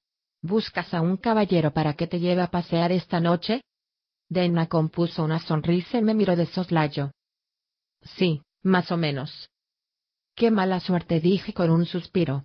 Porque yo no soy ningún caballero. La sonrisa de Denina se ensanchó. Pues a mí sí me lo pareces. Me gustaría parecerlo más. Pues llévame a pasear. Eso me complacería enormemente. Sin embargo, reduje un poco el paso y adopté una expresión más seria. ¿Qué pasa con Soboy? ¿Ha reivindicado sus derechos sobre mí? dijo ella borrando la sonrisa de sus labios. No, no es eso. Pero existen ciertos protocolos con relación a... ¿Un acuerdo de caballeros? preguntó ella con mordacidad. Más bien honor entre ladrones. Denina me miró a los ojos. Bote dijo, muy seria, róbame. Hice una reverencia y un amplio ademán con el brazo. A sus órdenes. Seguimos caminando, había luna, y su resplandor daba una apariencia pálida y descolorida a las casas y las tiendas. Por cierto, ¿cómo está Soboy? Llevo días sin verlo. Tenna hizo un ademán para indicar que no quería pensar en él. Yo también. Y no será porque él no lo haya intentado. Me animé un poco. ¿En serio? Denna puso los ojos en blanco, rosas. Todos los hombres sacáis vuestro romanticismo del mismo libro trillado. Las flores son bonitas, no niego que sean un buen obsequio para una dama. Pero es que siempre regaláis rosas, siempre rojas, y siempre perfectas. De invernadero, si podéis conseguirlas. Se volvió y me miró. ¿Tú piensas en rosas cuando me ves? La prudencia me hizo sonreír y negar con la cabeza. A ver, si no son rosas, ¿qué ves cuando me miras? Estaba atrapado. La miré de arriba abajo una vez, como si intentara decidirme. Bueno, dije, no deberías ser tan dura con los hombres.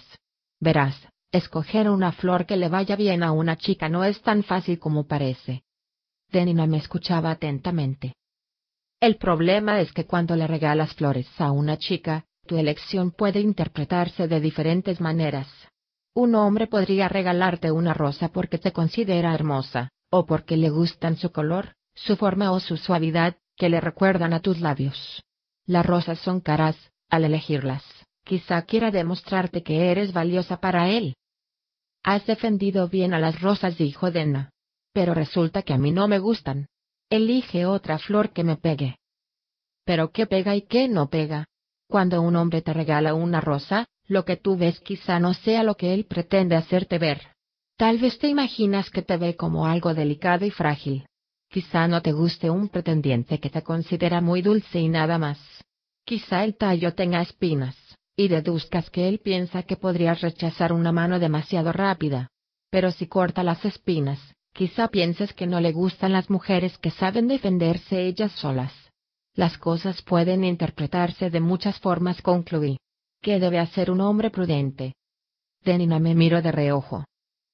Si ese hombre fueras tú, Supongo que tejería palabras inteligentes y confiaría en que la pregunta quedara olvidada. La dio la cabeza. Pero no va a quedar olvidada. ¿Qué flores cogerías para mí? Está bien, déjame pensar. Me volví y la miré, luego miré hacia otro lado. Vamos a hacer una lista.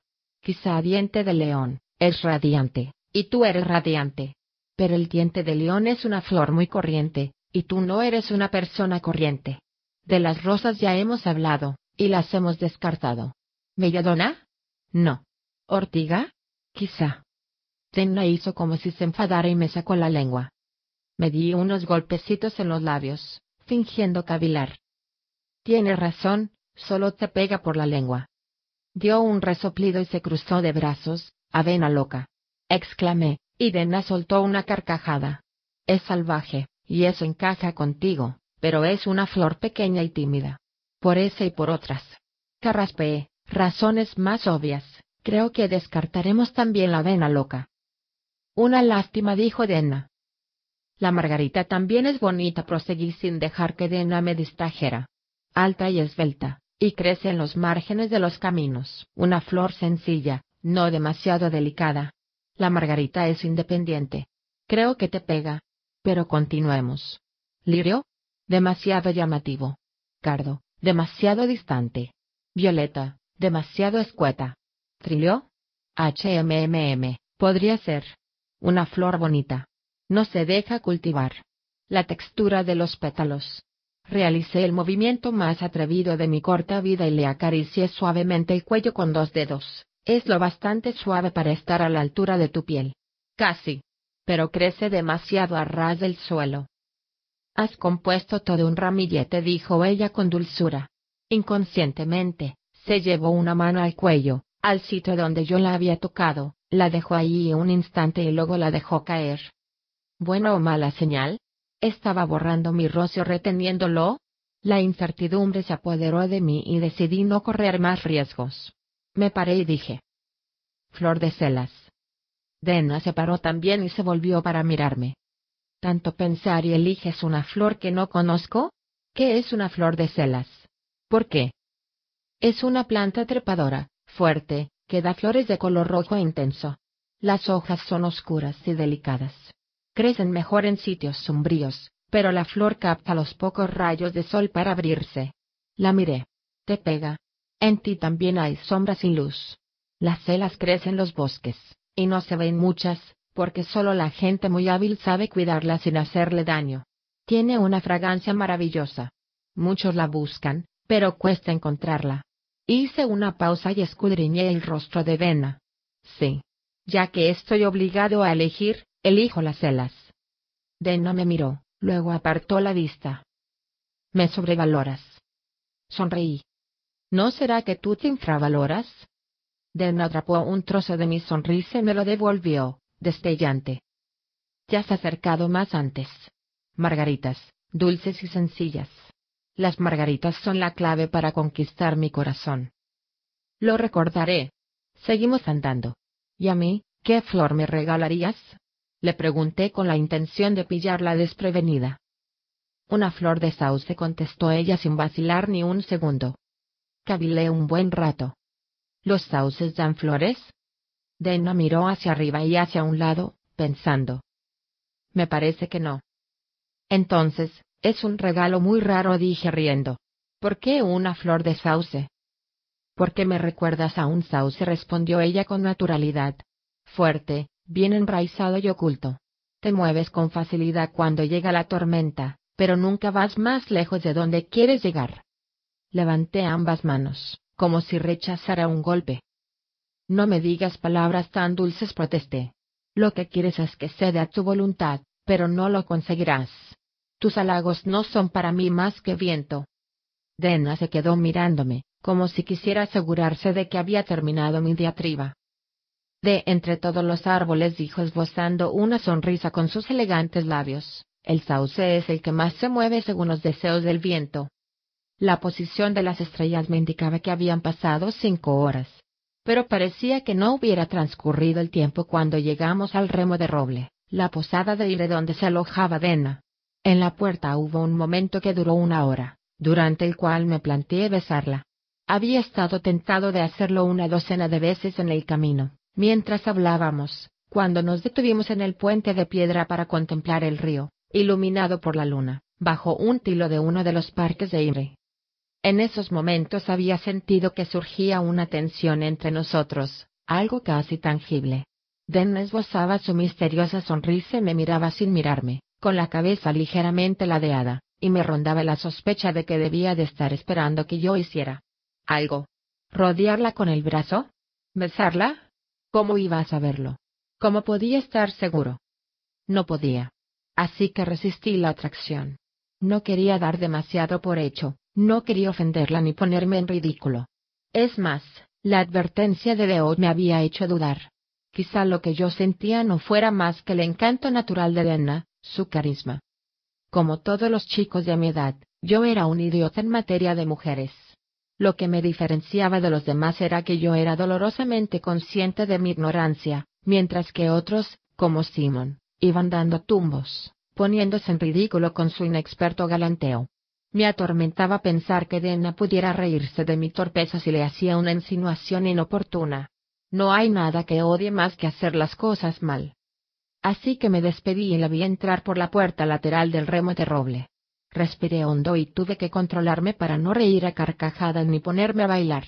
Estaba impregnado de ella, del olor del viento en su cabello, del sonido de su voz, de las sombras que la luz de la luna dibujaba en su cara. Entonces, poco a poco, fui bajando a la tierra. No había dado ni seis pasos cuando me desinflé como una vela cuando deja de soplar el viento. Mientras recorría las calles de la ciudad, pasando por delante de casas dormidas y oscuras posadas, mi estado de ánimo pasó de la euforia a la duda en lo que se tarda en respirar tres veces. Lo había estropeado todo. Todo lo que había dicho, y que en su momento me había parecido tan inteligente, era en realidad lo peor y lo más delirante que se podía decir. Denino ya estaba en su habitación, respirando de alivio por haberse librado, por fin, de mí. Pero me había sonreído. Se había reído. Dena no había recordado nuestro primer encuentro en el camino de Tarbean. Eso significaba que no había dejado ninguna huella en ella. Róbame, me había dicho. Debí ser más atrevido y besarla. Debí ser más prudente. Había hablado en exceso. No había dicho suficiente. 63 paseando y hablando. Willem y Simon ya se estaban terminando la comida cuando llegué a nuestro rincón preferido del patio. Lo siento, dije al dejar mi laúd sobre los adoquines, cerca del banco. Me he entretenido regateando. Había ido al otro lado del río a comprar un dragma de mercurio y un saquito de sal marina. La sal me había costado mucho dinero, pero por una vez eso no me preocupaba. Si la suerte me acompañaba, pronto ascendería a la factoría, y eso significaba que dejaría de tener problemas económicos. Aprovechando que había ido de compras a Ingrid, también había pasado, por casualidad, por delante de la posada donde se alojaba Denna, pero ella no se encontraba allí, ni en el eolio, ni en el parque donde nos habíamos parado a hablar la noche anterior. De todas formas, yo estaba de buen humor. Puse el estuche del laúd de lado y lo abrí para que el sol calentara las cuerdas nuevas y las ayudara a tensarse. Luego me senté en el banco de piedra, bajo el poste, con mis dos amigos. ¿Dónde estuviste anoche? me preguntó Simón fingiendo indiferencia. Entonces me acordé de que habíamos quedado los tres con Fenton para jugar esquinas. Al ver a me había olvidado por completo de que tenía otros planes. Dios mío, lo siento, Sim. ¿Me esperasteis mucho rato? Sim me lanzó una mirada. Lo siento, repetí confiando en parecer tan arrepentido como me sentía. Se me olvidó. Simpson rió quitándole importancia. No pasa nada.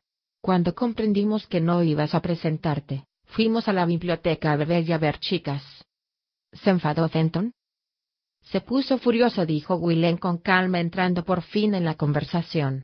Dijo que la próxima vez que te viera te iba a dar un sopapo. La sonrisa de Sims se ensanchó dijo que eres un elir microcéfalo sin ningún respeto por sus mayores. Hizo ciertas afirmaciones sobre tus orígenes y sobre tus tendencias sexuales hacia los animales, añadió Willem, muy serio. En la túnica del telino. Cantó Simon con la boca llena. Entonces rió y empezó a atragantarse. Le di unas palmadas en la espalda. ¿Dónde estabas? preguntó Willem mientras Sim intentaba respirar. Anker dijo que te marchaste pronto. No sabía por qué, pero no me apetecía hablarles de Dena. Me encontré a una persona. ¿A una persona más importante que nosotros? preguntó Willem con un tono monótono que podía interpretarse como crítico irónico. Con una chica confesé. Will arqueó una ceja. ¿La que andabas buscando? Yo no andaba buscando a nadie, protesté. Ella me encontró a mí, en Ankers. Eso es buena señal, comentó Willem. Sima sintió, luego me miró con una chispa de burla en los ojos. ¿Y cantasteis algo? Me dio un codazo y subió y bajó las cejas varias veces seguidas. ¿Un dueto? Estaba tan ridículo que ni siquiera podía ofenderme. No, no cantamos nada. Solo quería que la acompañara a su casa. ¿Que la acompañaras a su casa? dijo Sim, insinuante, y volvió a subir y bajar los cejas. Esa vez lo encontré menos divertido. Ya había oscurecido, dije con seriedad. Solo la acompañé hasta ir. Oh, dijo Sim, decepcionado. Te marchaste muy pronto de Anker, dijo Will. Y nosotros esperamos una hora. ¿Se tardan dos horas en ir a ir y volver? Dimos un largo paseo, admití. ¿Cómo de largo? me preguntó Simon. De varias horas. Desvié la mirada. Seis. ¿Seis horas? Se extrañó Sim. Mira, creo que me merezco unos cuantos detalles después de los rollos sobre ella que he tenido que aguantar estos dos últimos ciclos. Estaba empezando a irritarme. Yo no pego rollos. Solo estuvimos paseando, dije. Y hablando. Sim me miró con desconfianza. Venga, hombre. ¿Durante seis horas? Willem le dio unos golpecitos en el hombro a Simon. Dice la verdad. Simon lo miró. ¿Por qué lo dices? Suena más sincero que cuando miente. Si hacéis el favor de callaros un minuto, os lo contaré todo, ¿de acuerdo? Sí, mi Will sintieron. Agaché la cabeza y me miré las manos, tratando de ordenar mis pensamientos, pero estos se resistían. Fuimos a ir por el camino más largo y nos paramos un rato en el puente de piedra. Fuimos a un parque de las afueras de la ciudad. Nos sentamos en la orilla del río. Hablamos de...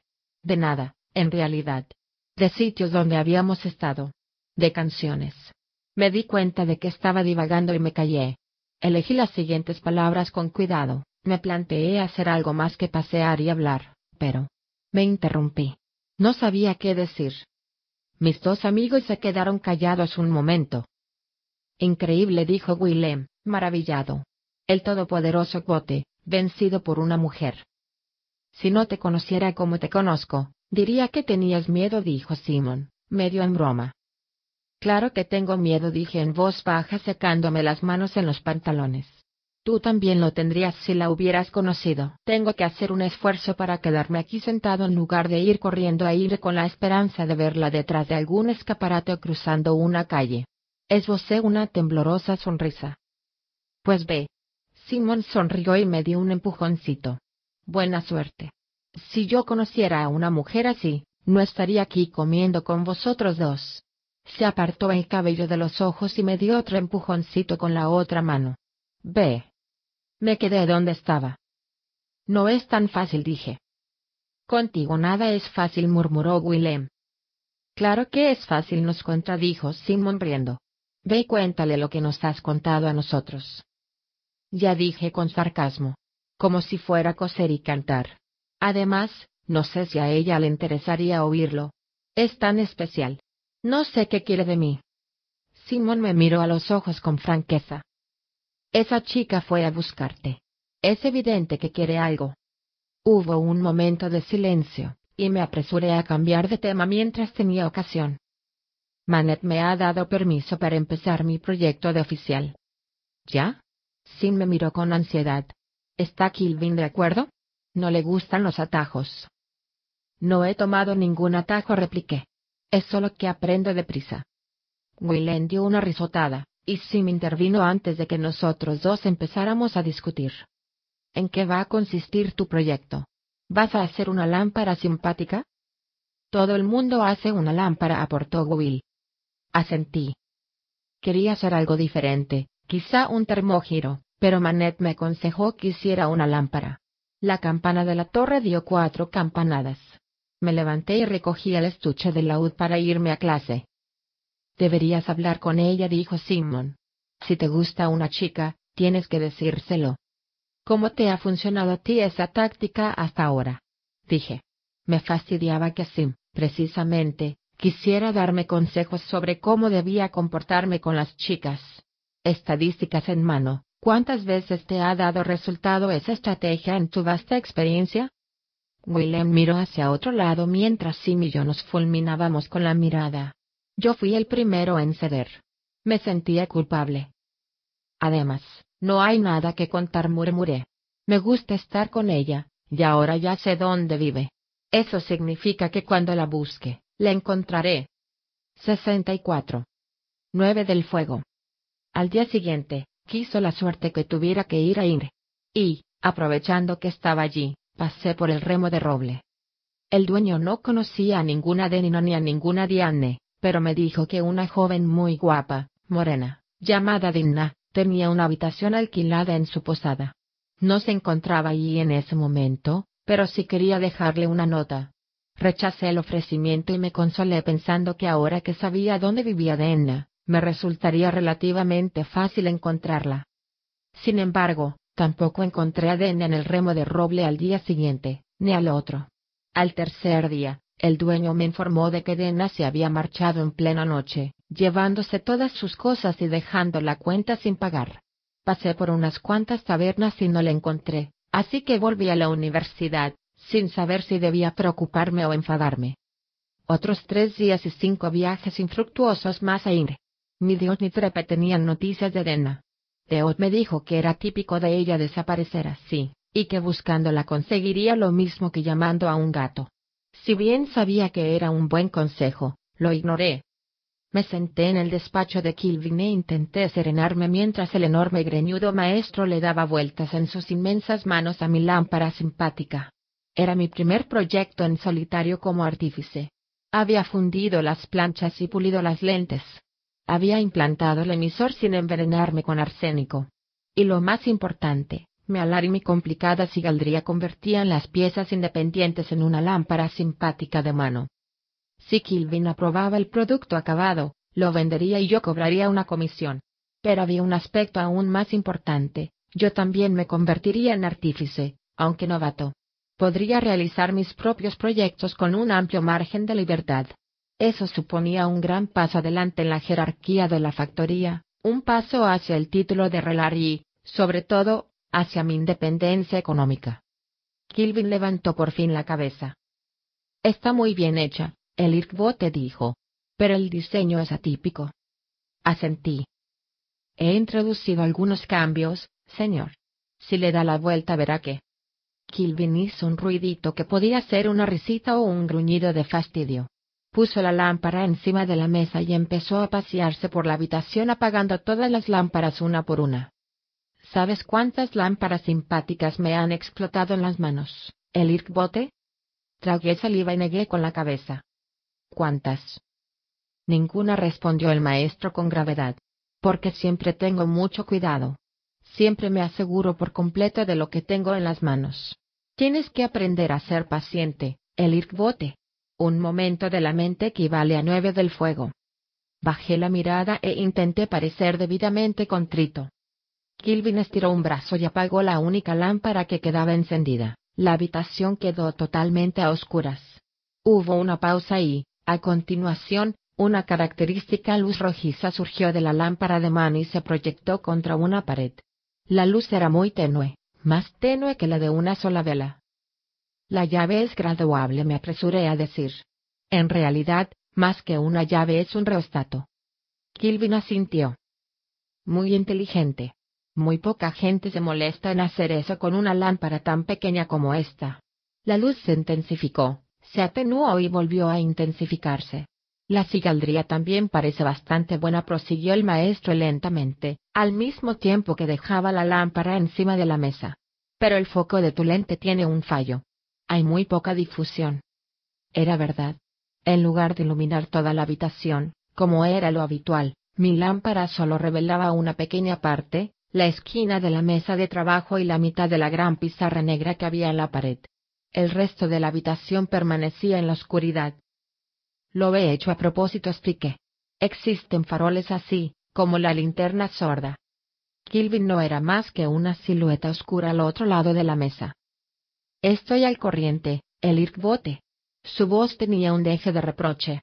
Esas linternas las utilizan para negocios sucios. Negocios en los que los arcanistas no deberían participar.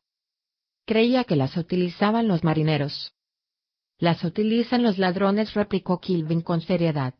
Y los espías, y otra gente que no quiere revelar sus actividades a altas horas de la noche. De pronto mi vaga ansiedad se intensificó. Había creído que esa entrevista sería un mero trámite. Sabía que era un artífice cualificado, mejor que otros que llevaban mucho más tiempo que yo trabajando en el taller de Kilvin. Y de repente temí haber cometido un error y haber malgastado casi 30 horas de trabajo en la lámpara, por no mencionar un talento entero de mi propio dinero que había invertido en materiales. Kilvin dio un gruñido evasivo y murmuró algo por lo bajo. La media docena de lámparas de aceite que había en la habitación cobraron vida, chisporroteando y llenando la habitación de luz natural. Me maravillé de la facilidad con que el maestro realizaba un vínculo sextuplo. Ni siquiera sabía de dónde había sacado la energía. Lo que pasa es que todo el mundo elige como primer proyecto una lámpara simpática, dije para llenar el silencio.